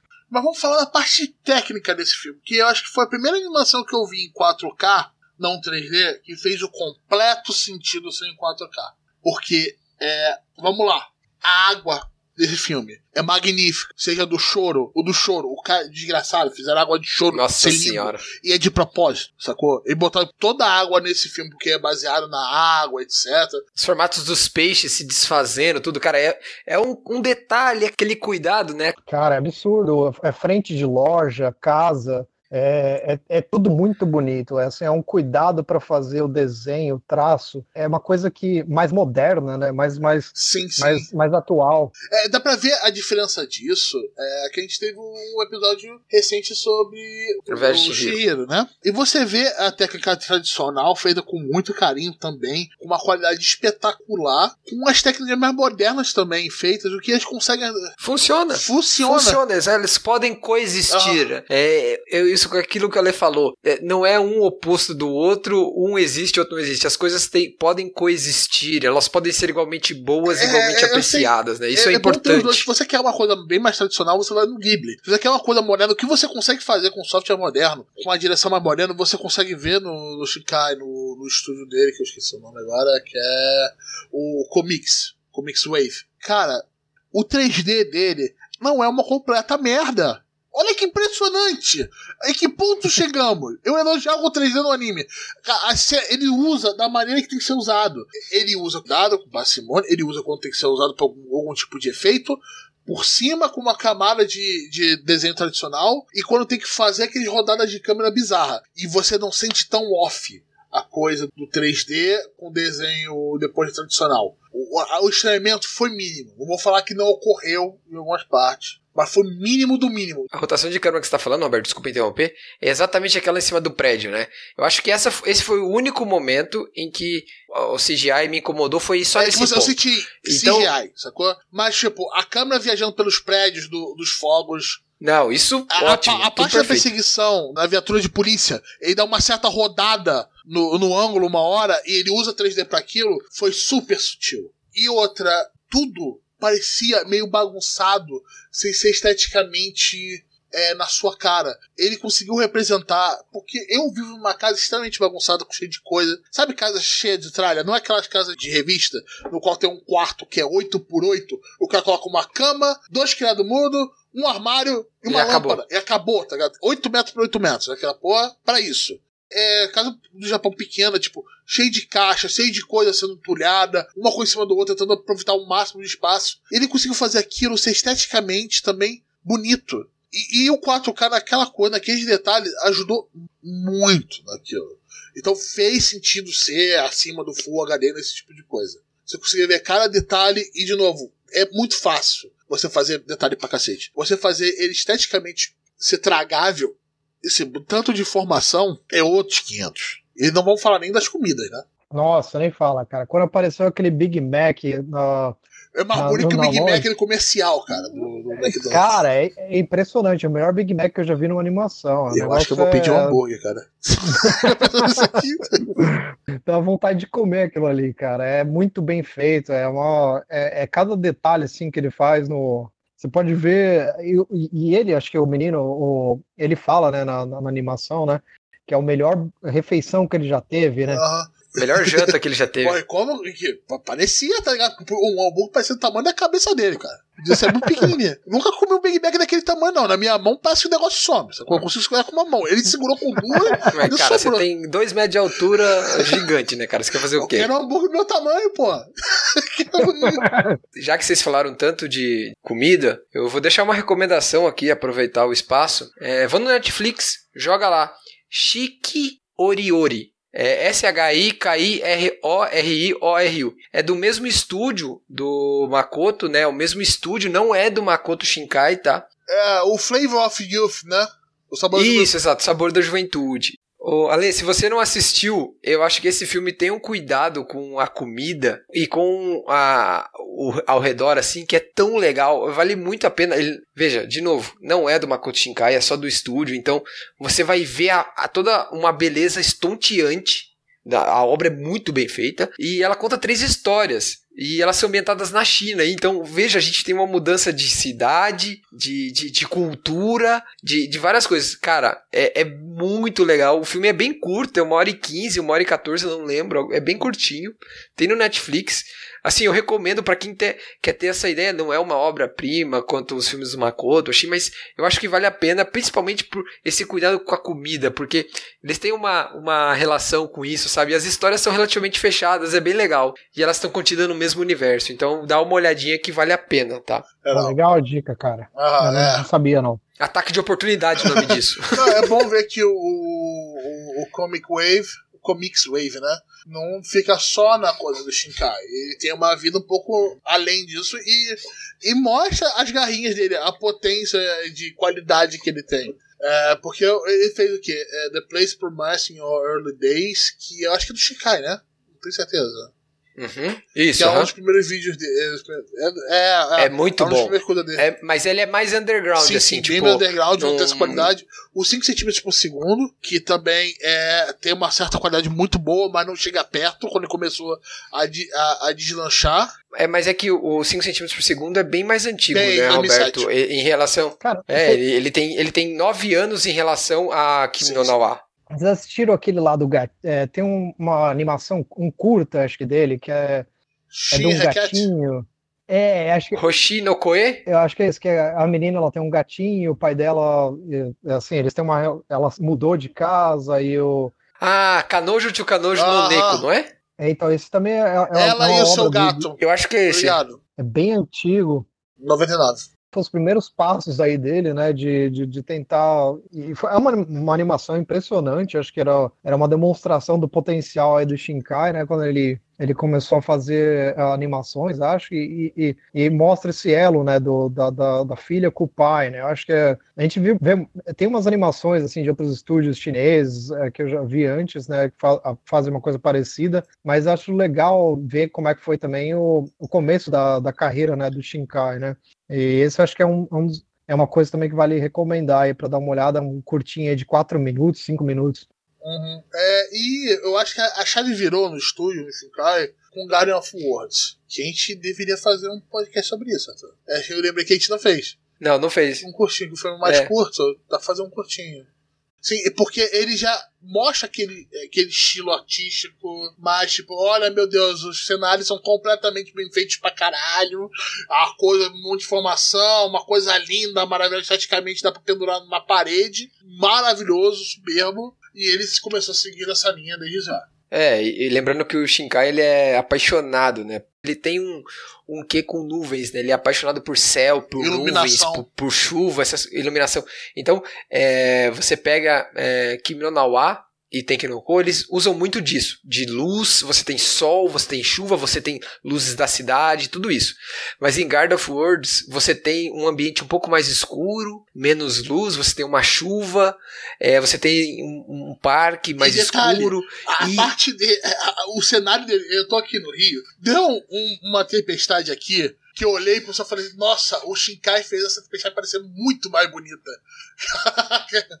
Cara, é, é impressionante. Mas eu acho que ele fez isso, Arthur, pra ter aquele contraste naquelas cenas com o sol, Sim. céu aberto. Sim, então, mas isso, isso mostra que ele consegue dos dois lados, sabe? Ele consegue tanto fazer uma parada durante o dia com luz e tal, mas tirando a luz e dando aquele ambiente mais no ar, né, mais escuro, tudo, ele consegue fazer uma coisa bacana também, bonita demais, inclusive. pelo menos eu sou muito afetado né, com esse negócio de, de clima, né? Eu dou uma preferência muito maior para animação que o, você vê mais iluminação. Quando eu vejo aquela coisa mais, mais da, é isso, de novo, acho que é, é uma preferência pessoal, né? É, talvez por isso eu acho que eu gosto bastante da, de algumas das animações aí do Makoto Shinkai. É, ele, ele coloca muito essa questão de iluminar, né, o ambiente, de colocar a luz do sol, tal. E, e isso para mim dá, dá aquela coisa de aquela, aquele lance meio de esperança, sabe? De, de, de- dar, um pouco mais de é, alegria, né, no ambiente, né? Aham, Isso eu acho que pode ser o tema todo desse filme, né? Como ele usa a chuva para aquela coisa, essa relação entre, tipo, a vida adulta chegando à criança e como eles trazem aquele momento de luz que é como fosse aquele alívio naquela vida adulta, aquele momento lindo naquela vida adulta. Será que a gente não pode criar um paralelismo? Com certeza. uma- um- eu, eu, eu pensar assim, essa mudança que está acontecendo em Tóquio tam- também causou essa mudança na vida dos nossos personagens, né? Então é mais uma coisa, né? Você tem uma mudança ao redor dos personagens, ao ambiente que os envolve, e por consequência eles também mudam, então as coisas se adaptam. É- é- então são duas mudanças, né? Gente a mudança do começo, a mudança do que vai acontecendo, tudo isso. Então é muito, muito legal. A obra consegue envolver nisso também. Sim, sim. Então, para finalizar, né? O filme foi um sucesso econômico. 193 milhões de dólares no mundo inteiro. 123 milhões só no Japão. Foram lançados junto no Japão uma light novel e um mangá. E isso vai vir pro Brasil pela JBC, ela já anunciou. Tanto que elas conseguiram fazer, já, já alinharam o título com a distribuidora do filme aqui. Vai ser realmente o Tempo com Você. O que em português é esquisito, tá ligado? A, palavra tempo usada dessa forma. É, porque é com outro contexto, é, né? É Te- tempo de, é, mas de clima, palavra- tá ligado? Eu, eu pensei. É, mas o clima com você é piorou, muito tá ruim, ligado? né, cara? piorou, dá um outro contexto completamente diferente também. Então, é, é um- Não, mas o pior, o pior título com certeza é 5 centímetros por segundo. Esse é o pior tem título. explicação. Tem explicação. É uma droga para decorar, mas tem explicação no filme. Ah, é o tempo em média que a folha de sakura demora pra cair no final da primavera. Pô. Eu sei. Podia, podia rolar um episódio também desse aí, né? A gente falou do Gardens of World, mas o 5 centímetros por segundo é outro legal, hein? Não, dá, mas daí no final nós temos que estar chorando todo mundo que Não, na merda, tipo, cinco a vida é uma segundo, merda. cara, me é assim mesmo, mal. a gente só se Eu fui fode. trabalhar no dia seguinte mal, mal. Fiquei mal uns dois dias, tipo, sério, tá ligado? Eu me lembro de eu, de eu pegando, depois daqui a pouco, eu lembrando do filme do, do trabalho que eu fui ver de noite. Acordei amanhã do trabalho, eu Nossa. tava lá na- no O corredor. cara acorda na merda, Não, eu tá fui mesmo no corredor pegando água e assim lembrando, caraca, velho, aquilo aconteceu. Pegando água, indo pro, pro banheiro. 5 centímetros por segundo é foda, velho. É muito, é muito na bad, cara. É foda. Me faz lembrar quando eu assisti Dogville, cara. Dogville foi uma semana de bad. O quanto o ser humano pode É ser foda. ruim. Então, complementando em termos de grana, então, como o Roberto falou, o filme arrecadou 13,7 bilhões de ienes. E daí, com o box office mundial, tudo chegou a 193 milhões de re- dólares. Fora isso, nós tivemos uma. Provavelmente, por causa da questão da também da, do coronavírus, ou não só por isso, né? Mas nós tivemos o absurdas 138 mil cópias de Blu-ray DVD vendidas na primeira semana Caraca. de lançamento. Caraca. Cara, 4K, né? cento, 4K. tudo. 138 mil cópias de Blu-ray DVD. Arthur, mas 138 mil é pouco ou é muito? Tá bom, vamos lá. Vou, vou tentar. Tentarei contextualizando. O anime que mais vendeu Blu-ray DVD, que é Bakemonogatari, vendeu em média 79 mil cópias por volume. Ou seja, cada volume do DVD ou do Blu-ray vendeu em média 79 mil cópias. Isso, exatamente. No caso de Bakemonogatari foram seis volumes, tá? Mas eu tô falando, eu tô falando um volume. Então, 138 mil cópias é um número absurdo. Principalmente se você pensar que foi na primeira semana, tá? Então, preço médio. Arthur, quanto que custa normalmente o Blu-ray DVD? Tá, tá, tá. Cara, varia muito. Porra, que droga. É, mas, mas assim, vai custar aí entre por volta mais ou menos 50, 60 dólares mais ou menos, tá? DVD é mais baratinho, Blu-ray, Blu-ray 4K é um pouco mais caro. Saíram três versões. Saíram é, na, na época, né? Não tô falando que só tem três versões hoje, mas na época saiu o, o DVD normal, o Blu-ray e o Blu-ray 4K Edition, né? Que é a versão mais foda. O lançamento, se não me engano, foi dia 27 de maio desse ano. Então, cara, é um número estratosféricos, assim. Tipo, é um negócio. Pro momento atual da mídia física no Japão, são números avassaladores, assim. É uma coisa bem bem grande mesmo. Em termos de bilheteria, só para contextualizar de novo, é, ele agora está em 12 lugar de maior bilheteria da história do Japão. E em sétimo lugar, maior em filme japonês. Então ele. Lembra aquele top 10 que tem lá Your Name, tal, tal, tal, tal? Ele tá em sétimo lugar. Então ele, ele fica. Um dia eu tenho que fazer um post com isso, colocar lá, mas.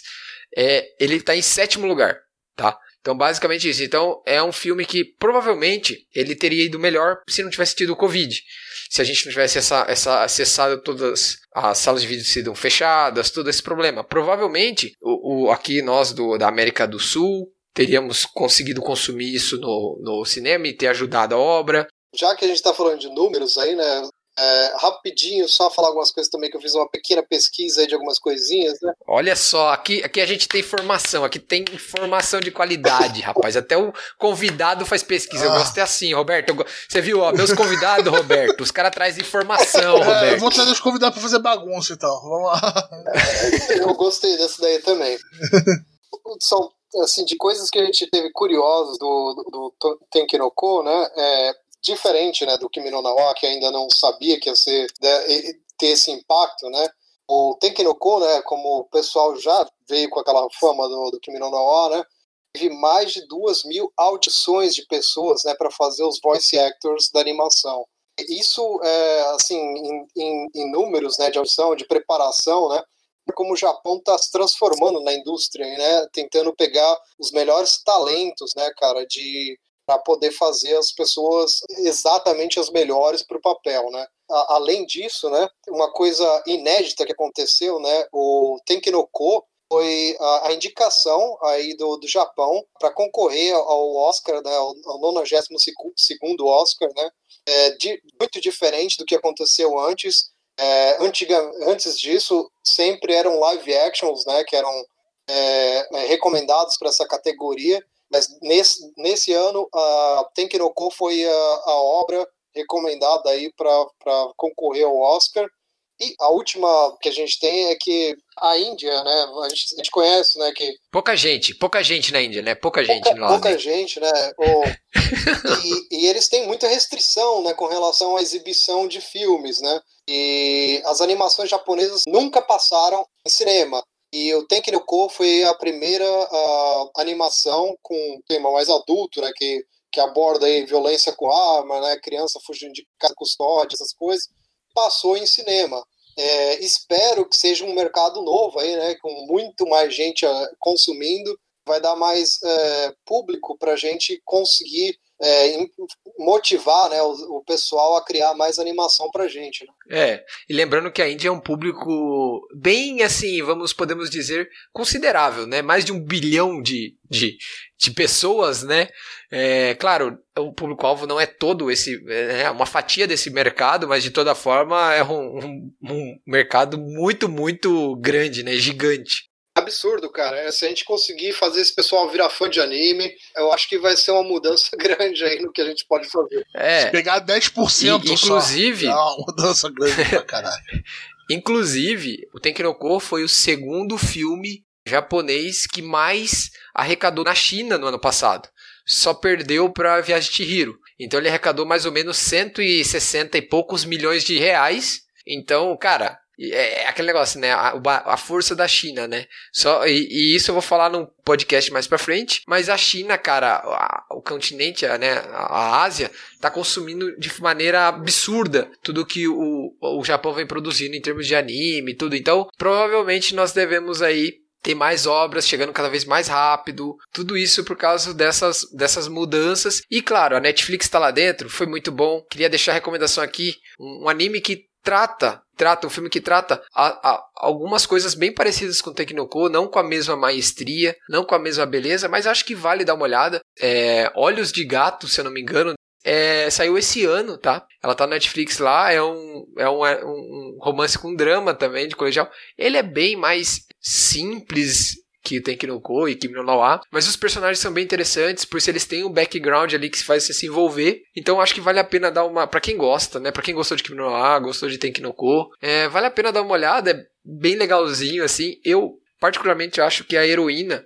ela foge um pouco dos padrões de heroínas é, comuns nos animes, então isso já me fez gostar mais dela. É aquela heroína mais pra frente, que não tem medo de se arriscar, que, que, que vai buscar o que ela quer. Isso, isso é bem legal, te faz torcer por ela, mas ela tem ali um porquê das coisas e como as coisas estão acontecendo. Eu acho que vale a pena sim. Então, as duas recomendações que eu deixei é o Shiki no Yori, né, para quem gosta de ver comida bem feita nos animes, e o Olhos de Gato no Netflix aí, acho que podem dar uma, vão, vão fazer você matar um tempinho aí nessa quarentena que acho que vale Meu a irmão, pena. Minha recuperação, pega qualquer coisa do Shinkai e assiste.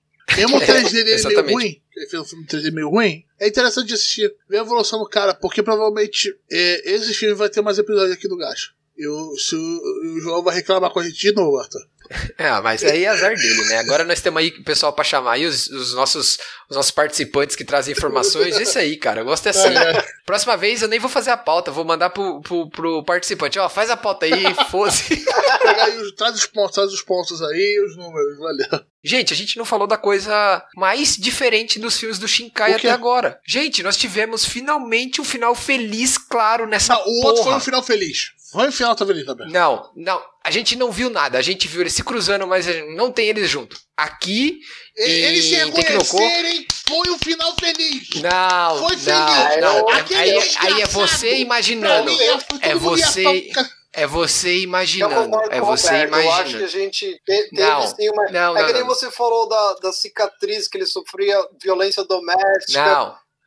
Agora nós tivemos, o cara foi atrás dela. Falou, entendeu? Olha só, não, eu ainda não, vou não, além. Quando fizer o episódio do War, eu vou falar que aquele final foi feliz também. Olha aqui, e outra coisa. Nós tivemos uma cena parecida, né? O final de novo, eles estão numa, numa subida, né? O Taki tá subindo, ou seja, o Rodoka tá subindo também, uhum. certo? Não, não, não. É ao contrário, né? A Mitsuha que tá subindo, o Taki tá em cima. Ai, meu Deus, é, eu não lembro ela agora. Ela tava descendo, ele subiu e meio que se cruzaram. E, e, o Taki subindo, isso. E o Hodoka, isso. E o Hodoka também tá subindo. Só que, no caso de Tenkinoko, eles se abraçam e tal. Cara, Tenkinoko, o final é melhor, é mais fechado. Ah! E é isso. É isso que eu queria falar. Eles estão ali abraçados juntos. O resto que vocês estão imaginando, ele nunca vou, mostrou pra gente. Né? É tudo imaginação nossa. Heresia, que heresia. Isso é absurdo. Desculpa, é que eu tinha que falar, senão eh, essa parte realmente foi, foi, foi uma coisa de diferença, entre aspas. Eu não podia ah, deixar de tá, fora, tá, foi mal. E valeu, pessoal. E agora vem o nosso bloco de comentários. Sekai de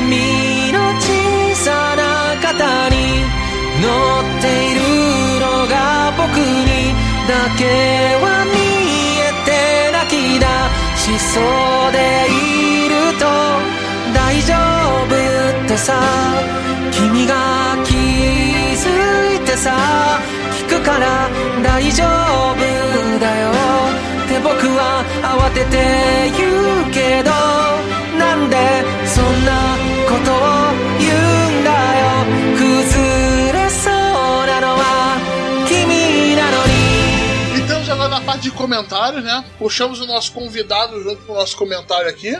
E, coincidentemente, meu querido Alê, o único comentário que a gente tem pra ler é o seu. Isso é muito louco. Tipo, a pessoa tá lendo o próprio comentário, tá ligado? Tipo Matrix. É, não, vai ler o próprio comentário, vai lá.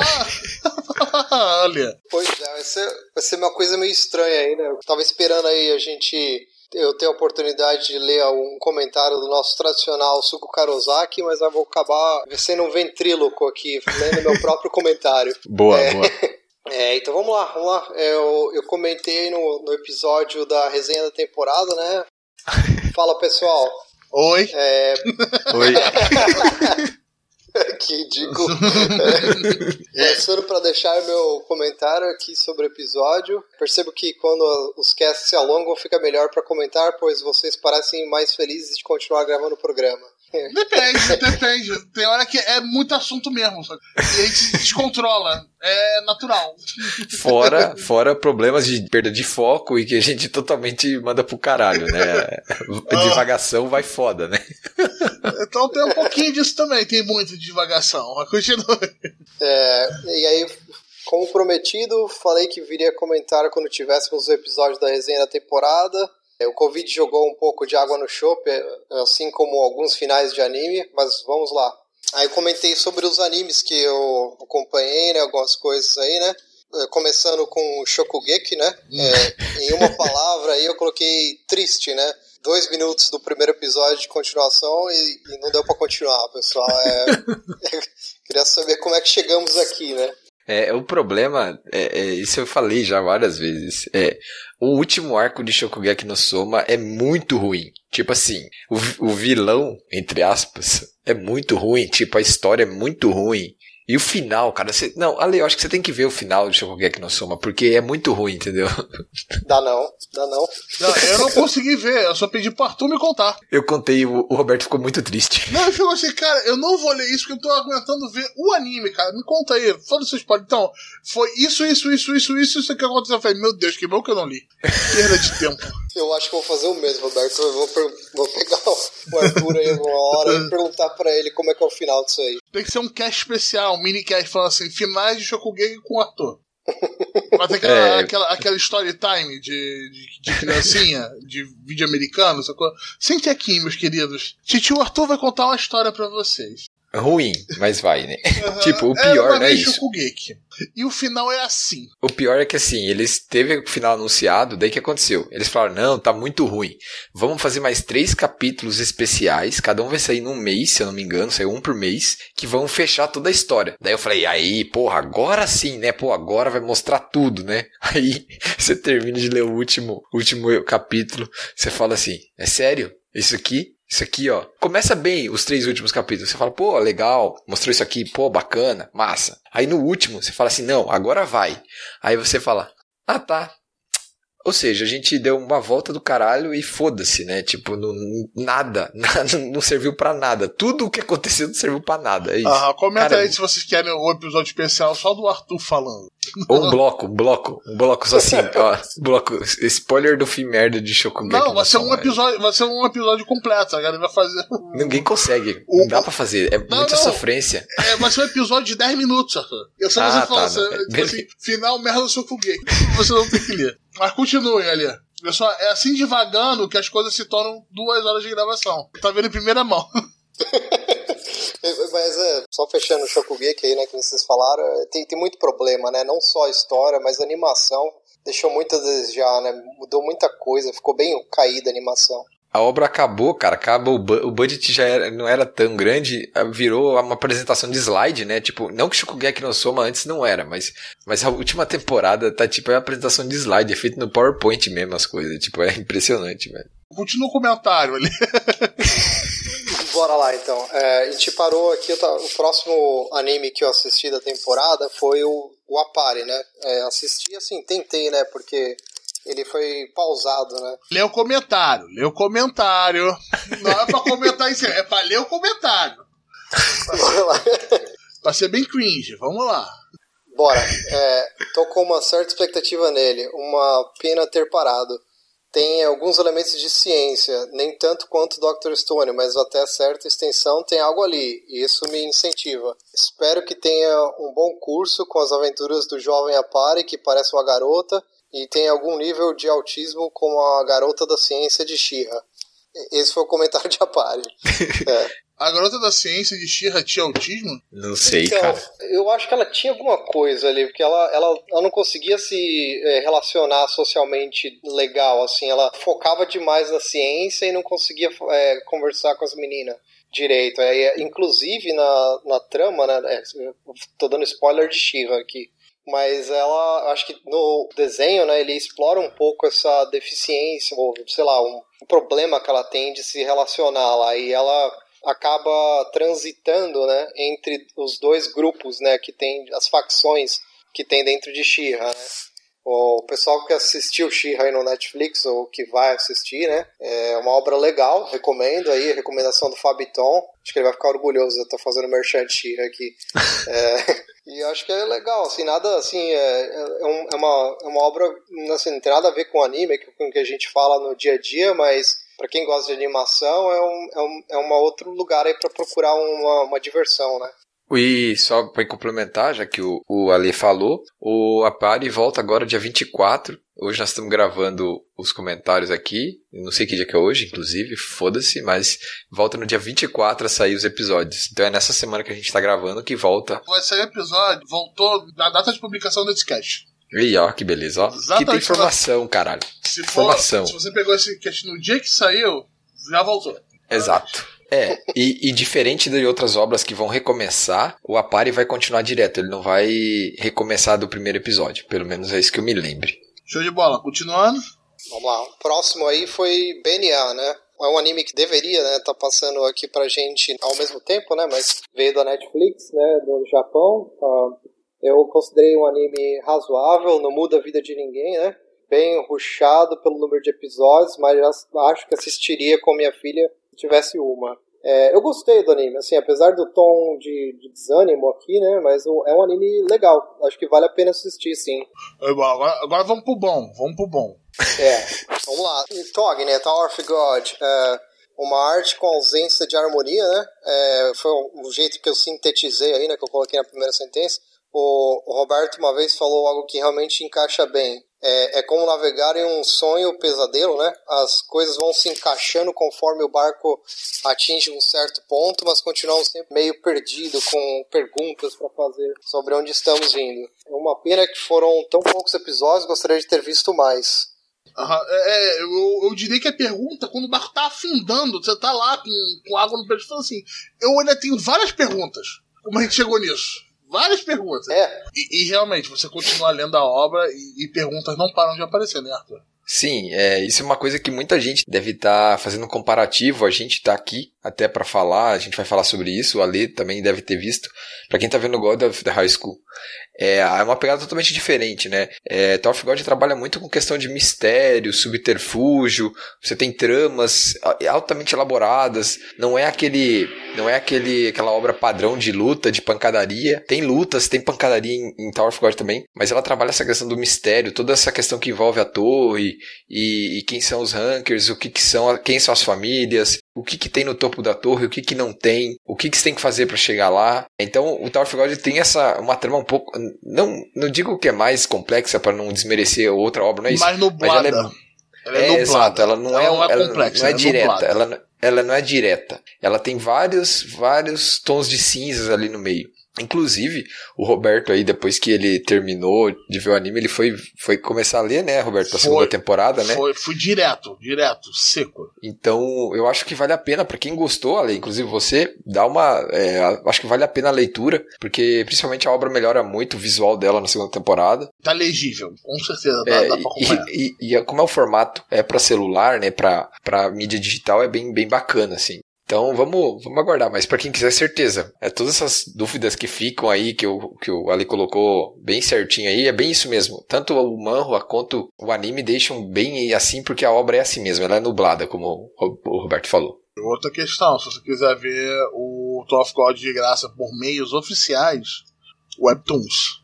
Webtoons É, tem celular. aplicativo, tem o site, tem tudo. Ah, então, no celular é incrível de ver. É, e tá de graça lá. Se você só precisa pagar se você quiser consumir aqueles três capítulos Adiantados. adiantados, que é o que o João sempre consome, no Aí caso, chega né? na cara de todo mundo. Exatamente. Então, se você não começou, olha, tá perdendo. Que é é uma outra droga. É uma outra droga. Tá parado num canto. Se bem que hoje em dia ninguém tá ficando lá de fora do mole, né? Mas É. eu diria, tá parado em algum canto com o celular na mão, puxou, lê um capítulozinho, bola pra frente.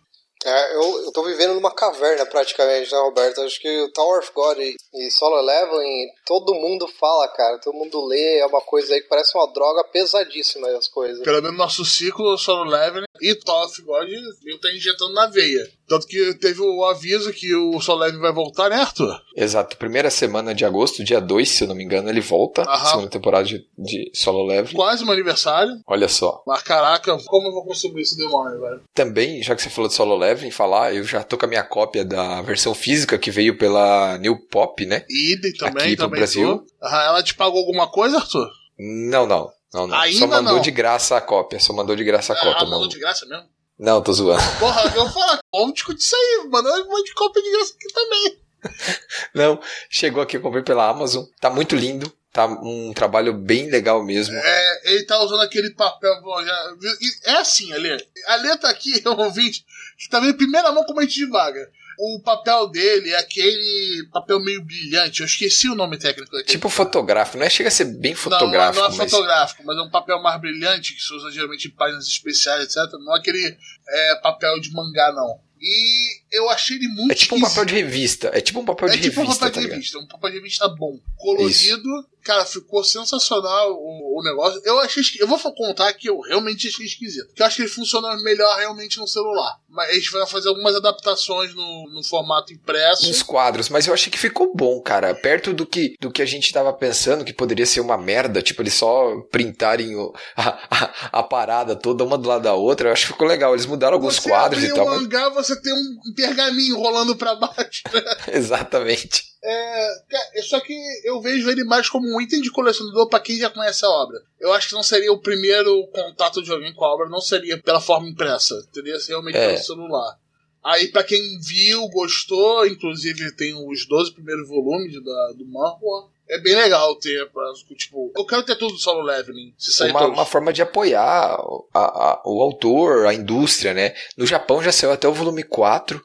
Na, foi na última semana de junho, se eu não me engano, as vendas do volume 3 e 4, que foram lançados na mesma semana, eles estavam com quase 30 mil cópias cada um de vendas, tá? Aí vocês vão falar assim, Arthur, mas isso é muito baixo, né? Porque as cópias vendem 300, 400 mil, é, Kimetsu no Yaiba vendeu 3 milhões e tal. É, gente, mas veja, Solo Leveling é uma coisa que tem na internet de graça. Ela não sai numa revista semanal, igual, por exemplo, os outros, os, os mangás da Jump saem toda semana nas revistas, né? Então, é uma mídia diferente. E eu acho esses números muito bons, pensando numa obra de fora, uma obra estrangeira, é, que não tem anime, e, e, e tem um formato diferente, é um- ela, ela sai do formato digital, que é o que foi concebido, e vai para a forma impressa, e mesmo assim tá vendendo. Então, assim, eu acho bem legal, eu acho que a gente tem chance de ter aí é, uma, até uma adaptação em anime de solo leveling, mas vamos ter que aguardar. Ah, mas eu diria que eu realmente recomendo, como foi anunciado da revista, que eles vão trazer as novels pra cá também, New Pop. Uhum, é, as novas eu vou comprar também, Ah, foda-se. Aí eu recomendo mais a novel do que o- a versão impressa. A versão impressa é bem legal pra ter. Pra ter. Tipo, ah, eu gosto do leve, tem lá. Porque ela também não é muito barata. Vamos falar, ela, é- ela não é muito barata. É, na Amazon eu comprei por 45 reais pela New Pop, a gente não tá ganhando absolutamente nada com isso. Fique bem claro. Exato. A gente comprou com o nosso dinheiro, que a gente fica até tarde trabalhando. E achei bem legal, mas bola pra frente, senão a gente não termina as porra desses comentários aqui. Então, É, o, o, o Ali já tá pistola com a gente. Eu tô lendo aqui o comentário do ouvinte Alê, né? Vamos continuando então, vai, bora. É, próximo que eu falei aqui foi listeners. Ah, Fui até o episódio 3 pra testar, uh, deu não. É, saladou e ficou meio sem personalidade os personagens. É, mais um que eu dropei aí. É, eu, eu vi, eu comentei, eu falei isso no cast, tipo, a obra se perde muito, faltou carisma, faltou muita coisa ali. E eu até no cast eu falei que eu não recomendava, mas é, é isso mesmo, eu acho que os seus comentários, o seu comentário resume bem ali. É bem aquilo mesmo, sabe? É, se perde um pouco, assim, eles misturam muita coisa, fica meio sem pé nem cabeça. E eu falei também no cast, eu acho que eles tentaram fazer alguns testes com 3D, provavelmente para ver o que vão fazer em Attack on Titan, sei lá. Mais experimento que qualquer coisa.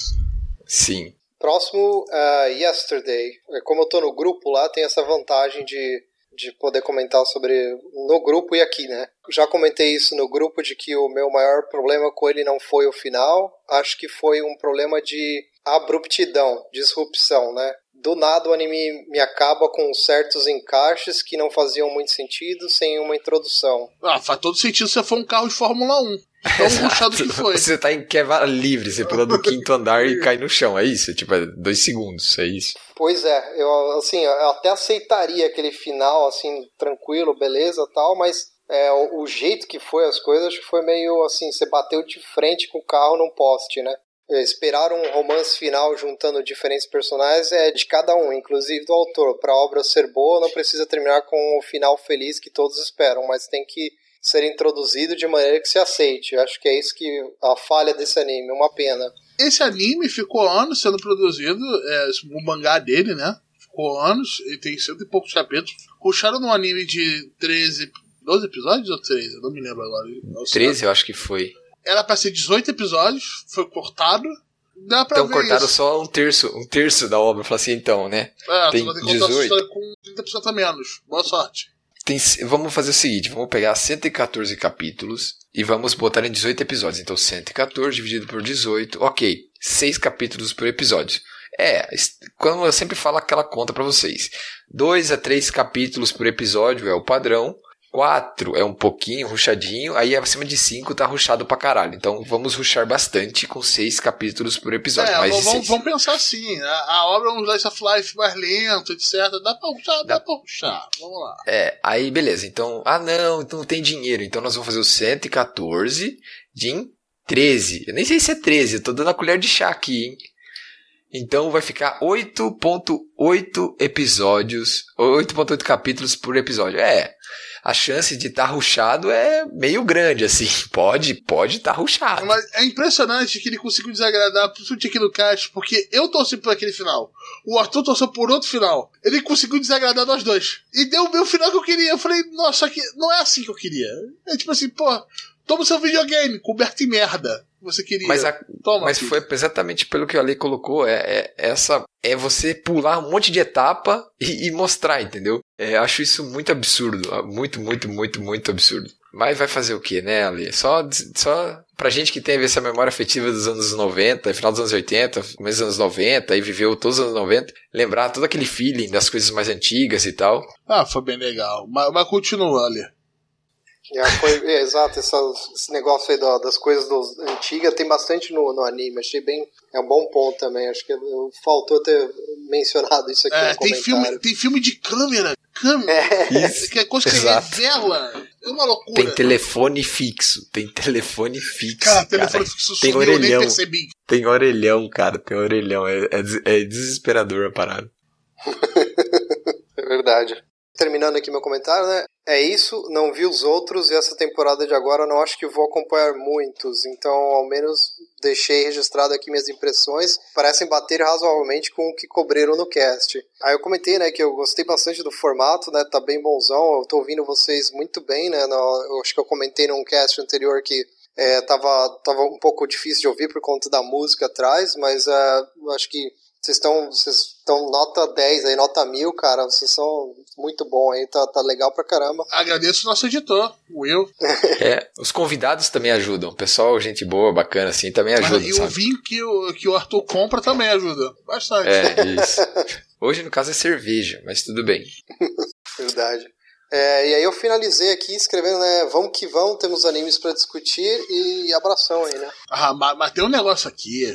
Eu não Tem vou que ler. falar. Não, não, não, não. Essa parte eu vou falar porque tem um detalhe aqui. assim, A lei chega aqui. Podem pular essa parte. Não vamos pular. Ah, Porra uma, su- nenhuma. uma sugestão de episódio. Eu acho que seria filmes de anime que não seja da Ghibli ou do Makoto. Sugestões: Beleza. Radio Wave, Lure of the Wall, The Night Short Walk, On Girl e Silent Voice. Ale, a gente fez um episódio de Silent Voice com o Inokatachi. Eu mandei pra ele o link, ele nem deve ter escutado. É isso que, que aconteceu. Certeza. Não foi não, cara. Deixa eu me defender. Ainda bem que eu tenho essa chance ainda. Ele tá aqui, olha só. Ah, pô, pô, Vamos usar. Episódio 25 com o Inokatachi. Eu mandei o link pra ele, eu mandei o link pra ele. Falei, ó, bicho, como que você faz isso? Você- Aí eu, eu até pensei, vou deixar pra falar isso na gravação do comentário, que daí nós podemos massacrar, entendeu? eu, eu ouvi o cast do Silent Voice e do Akira também, dos dois. O que eu, a sugestão era assim de fazer um condensado de vários filmes, né? Um único episódio falando só de é, alternativas de filmes, né? Do, do, do Ghibli ou do Makoto, assim, de assim falar só cinco minutinhos, ó, esse filme aqui é isso. Cinco minutinhos, esse filme é, é, é isso aqui. Era mais essa, nessa ideia de, de fazer um apanhado e falar, ó, pessoal, essa, vocês querem um- umas sugestões de, de filmes sem ser Ghibli e Makoto? Porque tem um monte, né? O pessoal se esquece. E, e aí, ele, é, ao invés de ficar um episódio grandão, que a gente, assim, vai, know, vai, vai fundo, né, explicando o que é cada um dos filmes e, e falando sobre o filme completa, bem completo, né, eu pensei em um episódio, assim, que tivesse só um- uma lista, né, que nem você vai no YouTube, os caras. Bate pronto, né? É. Bate é. bola, jogo rápido. Tipo, ah, esse filme aí conta essa história, tal, tá, tal, tá, tal, tá, tal, tal, tal, tal. E próximo, tipo, dois, três minutos cada filme. Tipo uma coisa assim, cinco minutos. É, exato, isso, alguma coisa dessa linha, exato. Só para ter um, assim, um, um, algum, alguma referência, né? Algum lugar que você. Ah, pô, um podcast que eu sempre procurei nunca tive, é, que tem assim, ó, alternativas Ghibli, eh, sem ser Ghibli e Makoto, uma lista, pá tá lá. Aí eu vou, vou, vou baixar, vou, vou atrás desse, desse filme aqui. Ah, interessante, interessante. Beleza, então nós vamos ver isso. E daí, ali, pelo menos na minha casa, minha mãe tinha uma, tinha uma ditado assim, que ela falava assim: quem inventa, aguenta, né? Então, provavelmente nós vamos precisar de ajuda para fazer esses podcasts, entendeu? Tipo, participação e tal. Então, assim, né? Se surgir um convite, você já tem que estar meio preparado aí, entendeu? Sacou? Entendeu, né? A indireta, Tá. assim, né? Só sacou, Tá. né? Tá falhando o áudio aí, eu perdi algumas partes aí, Arthur. Aham, tá perdendo, perdeu, perdeu algumas partes, entendi. Dessa sua lista aqui que você colocou, tem filmes muito legais. Eu queria só destacar aqui alguns, que é esse The Girl Who Leapt Through Time. É, esse filme tava no Netflix. Ele é bem legal, é bem da hora. A arte dele é bem simples, mas é bem bonita. Wolf Children é um filme que acho que tem que todo mundo tem que ver. É muito bonito, bem legal. É, complementando aqui, tem um que, que Mirai no Mirai, que saiu no ano passado, que é muito bonito. Também daria pra colocar nessa lista. Eu não tinha visto ainda, por isso que eu não coloquei na lista. E, e tem um da lista também, que não foi falado ali, que a gente descobriu há pouco tempo, que é o Taifuno Noruda. Que, incrivelmente, o nome do- da produtora é Estúdio Colorido, que é bizarro. Mas fala sobre um, um tufão que pegou no Japão, bem interessante. A gente talvez a gente traga ele aqui. Eu não vi ele sendo falado em muito lugar. Isso que eu achei muito interessante. E se prepara, Lê, se prepara. é, tô vendo aí, quem mandou abrir a boca, né? Assim, Exato, eu sou, eu sou dessa filosofia. O, eu tô até tentando achar um outro que eu, que eu tô procurando aqui. Tá aqui. É Máquia. É When the Promised Flower Blooms. É, esse filme é muito bom. Eu já falei dele em algum cast pra trás. Ele é de 2018. É da PA Works. É uma obra original. É muito bonito. Eu já comentei esse filme pro Roberto. Provavelmente ele não viu, porque normalmente ele não segue as minhas recomendações e é o normal.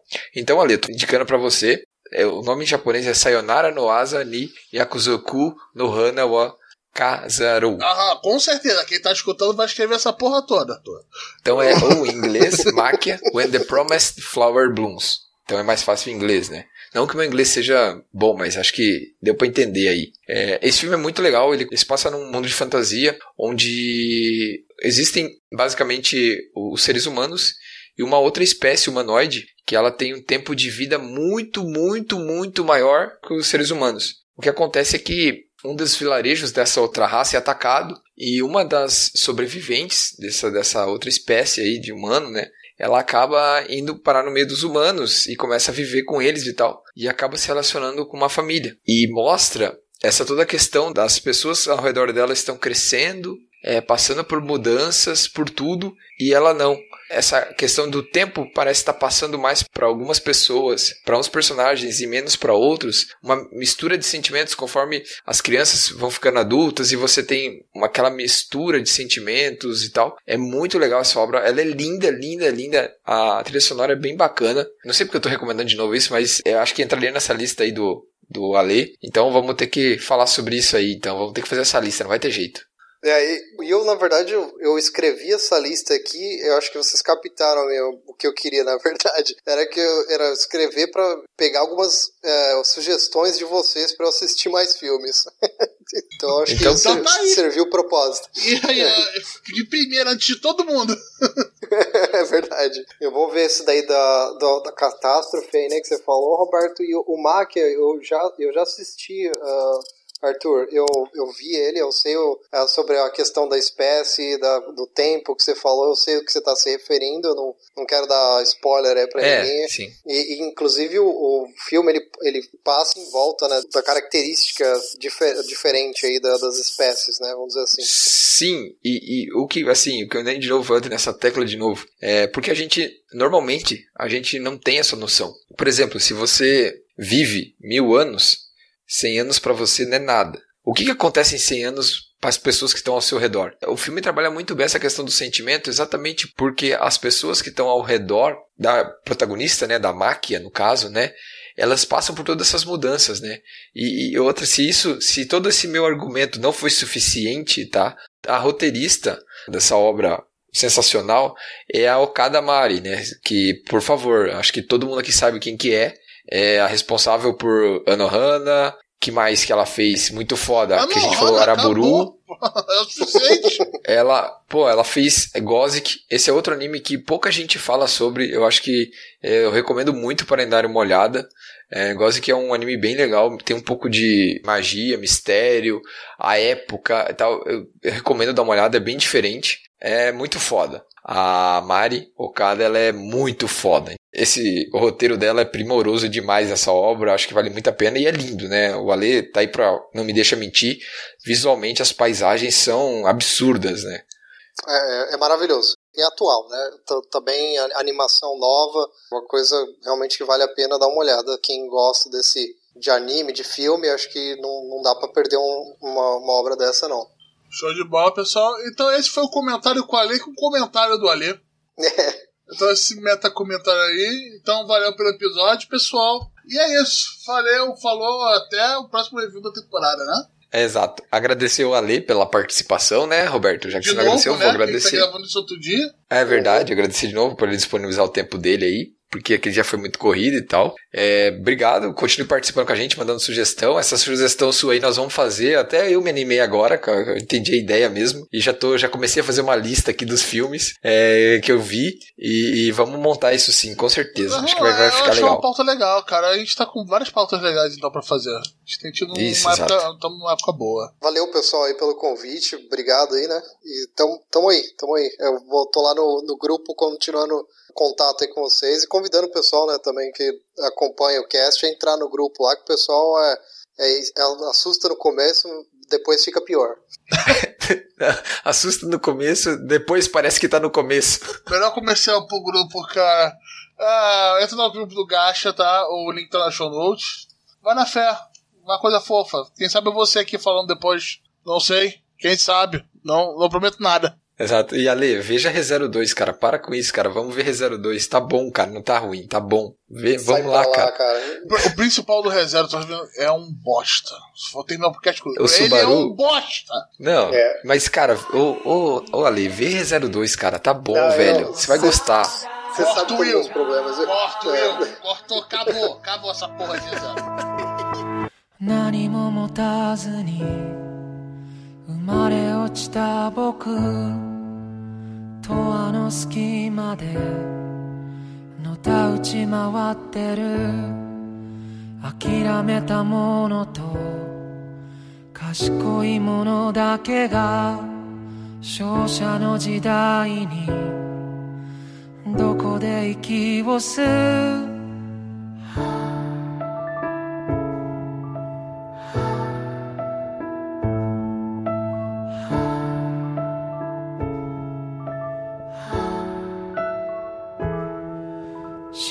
者も神もどこか他人顔だけど本当は分かってるはず。勇気や希望や絆とかの魔法。使い道もなく大人は目を背ける。それでもあの日の君が今もまだ僕の全盛期のど真ん中にいる世界が背中を向けてもまだなお立ち向かう君が今もここにいる。愛にできることはまだあるか僕にできることはまだあるかい？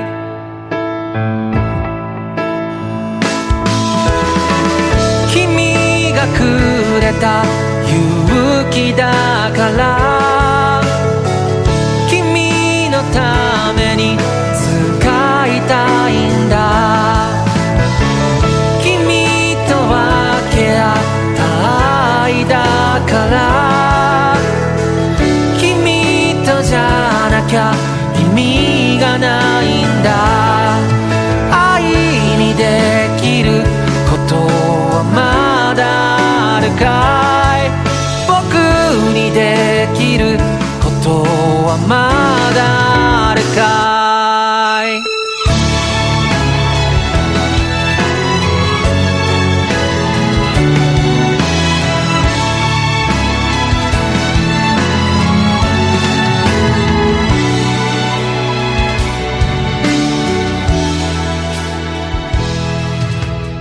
定めと集まりサイコロの出た目はたまた神のいつもの気まぐれ選び選ばれた抜けられぬ鎧もしくは遥かな揺らぐことないし果たさぬ願いと叶わぬ再会とほどけぬ誤解と降り積もるぞと許し合う声と握りしめ合う手をこの星は今日も抱えて生きてる。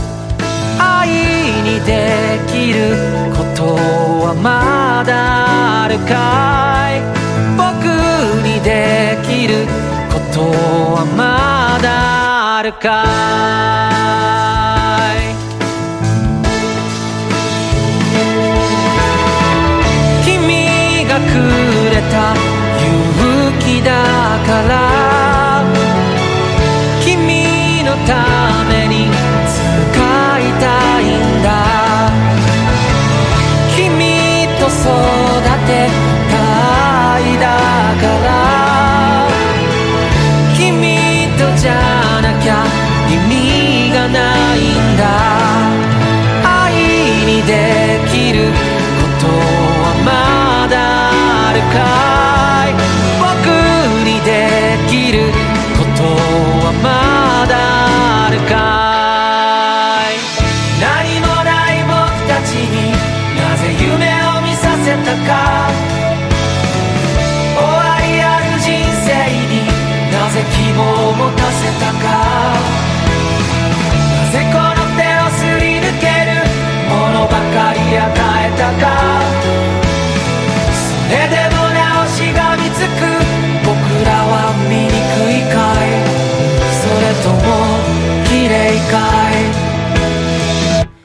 答えてよ。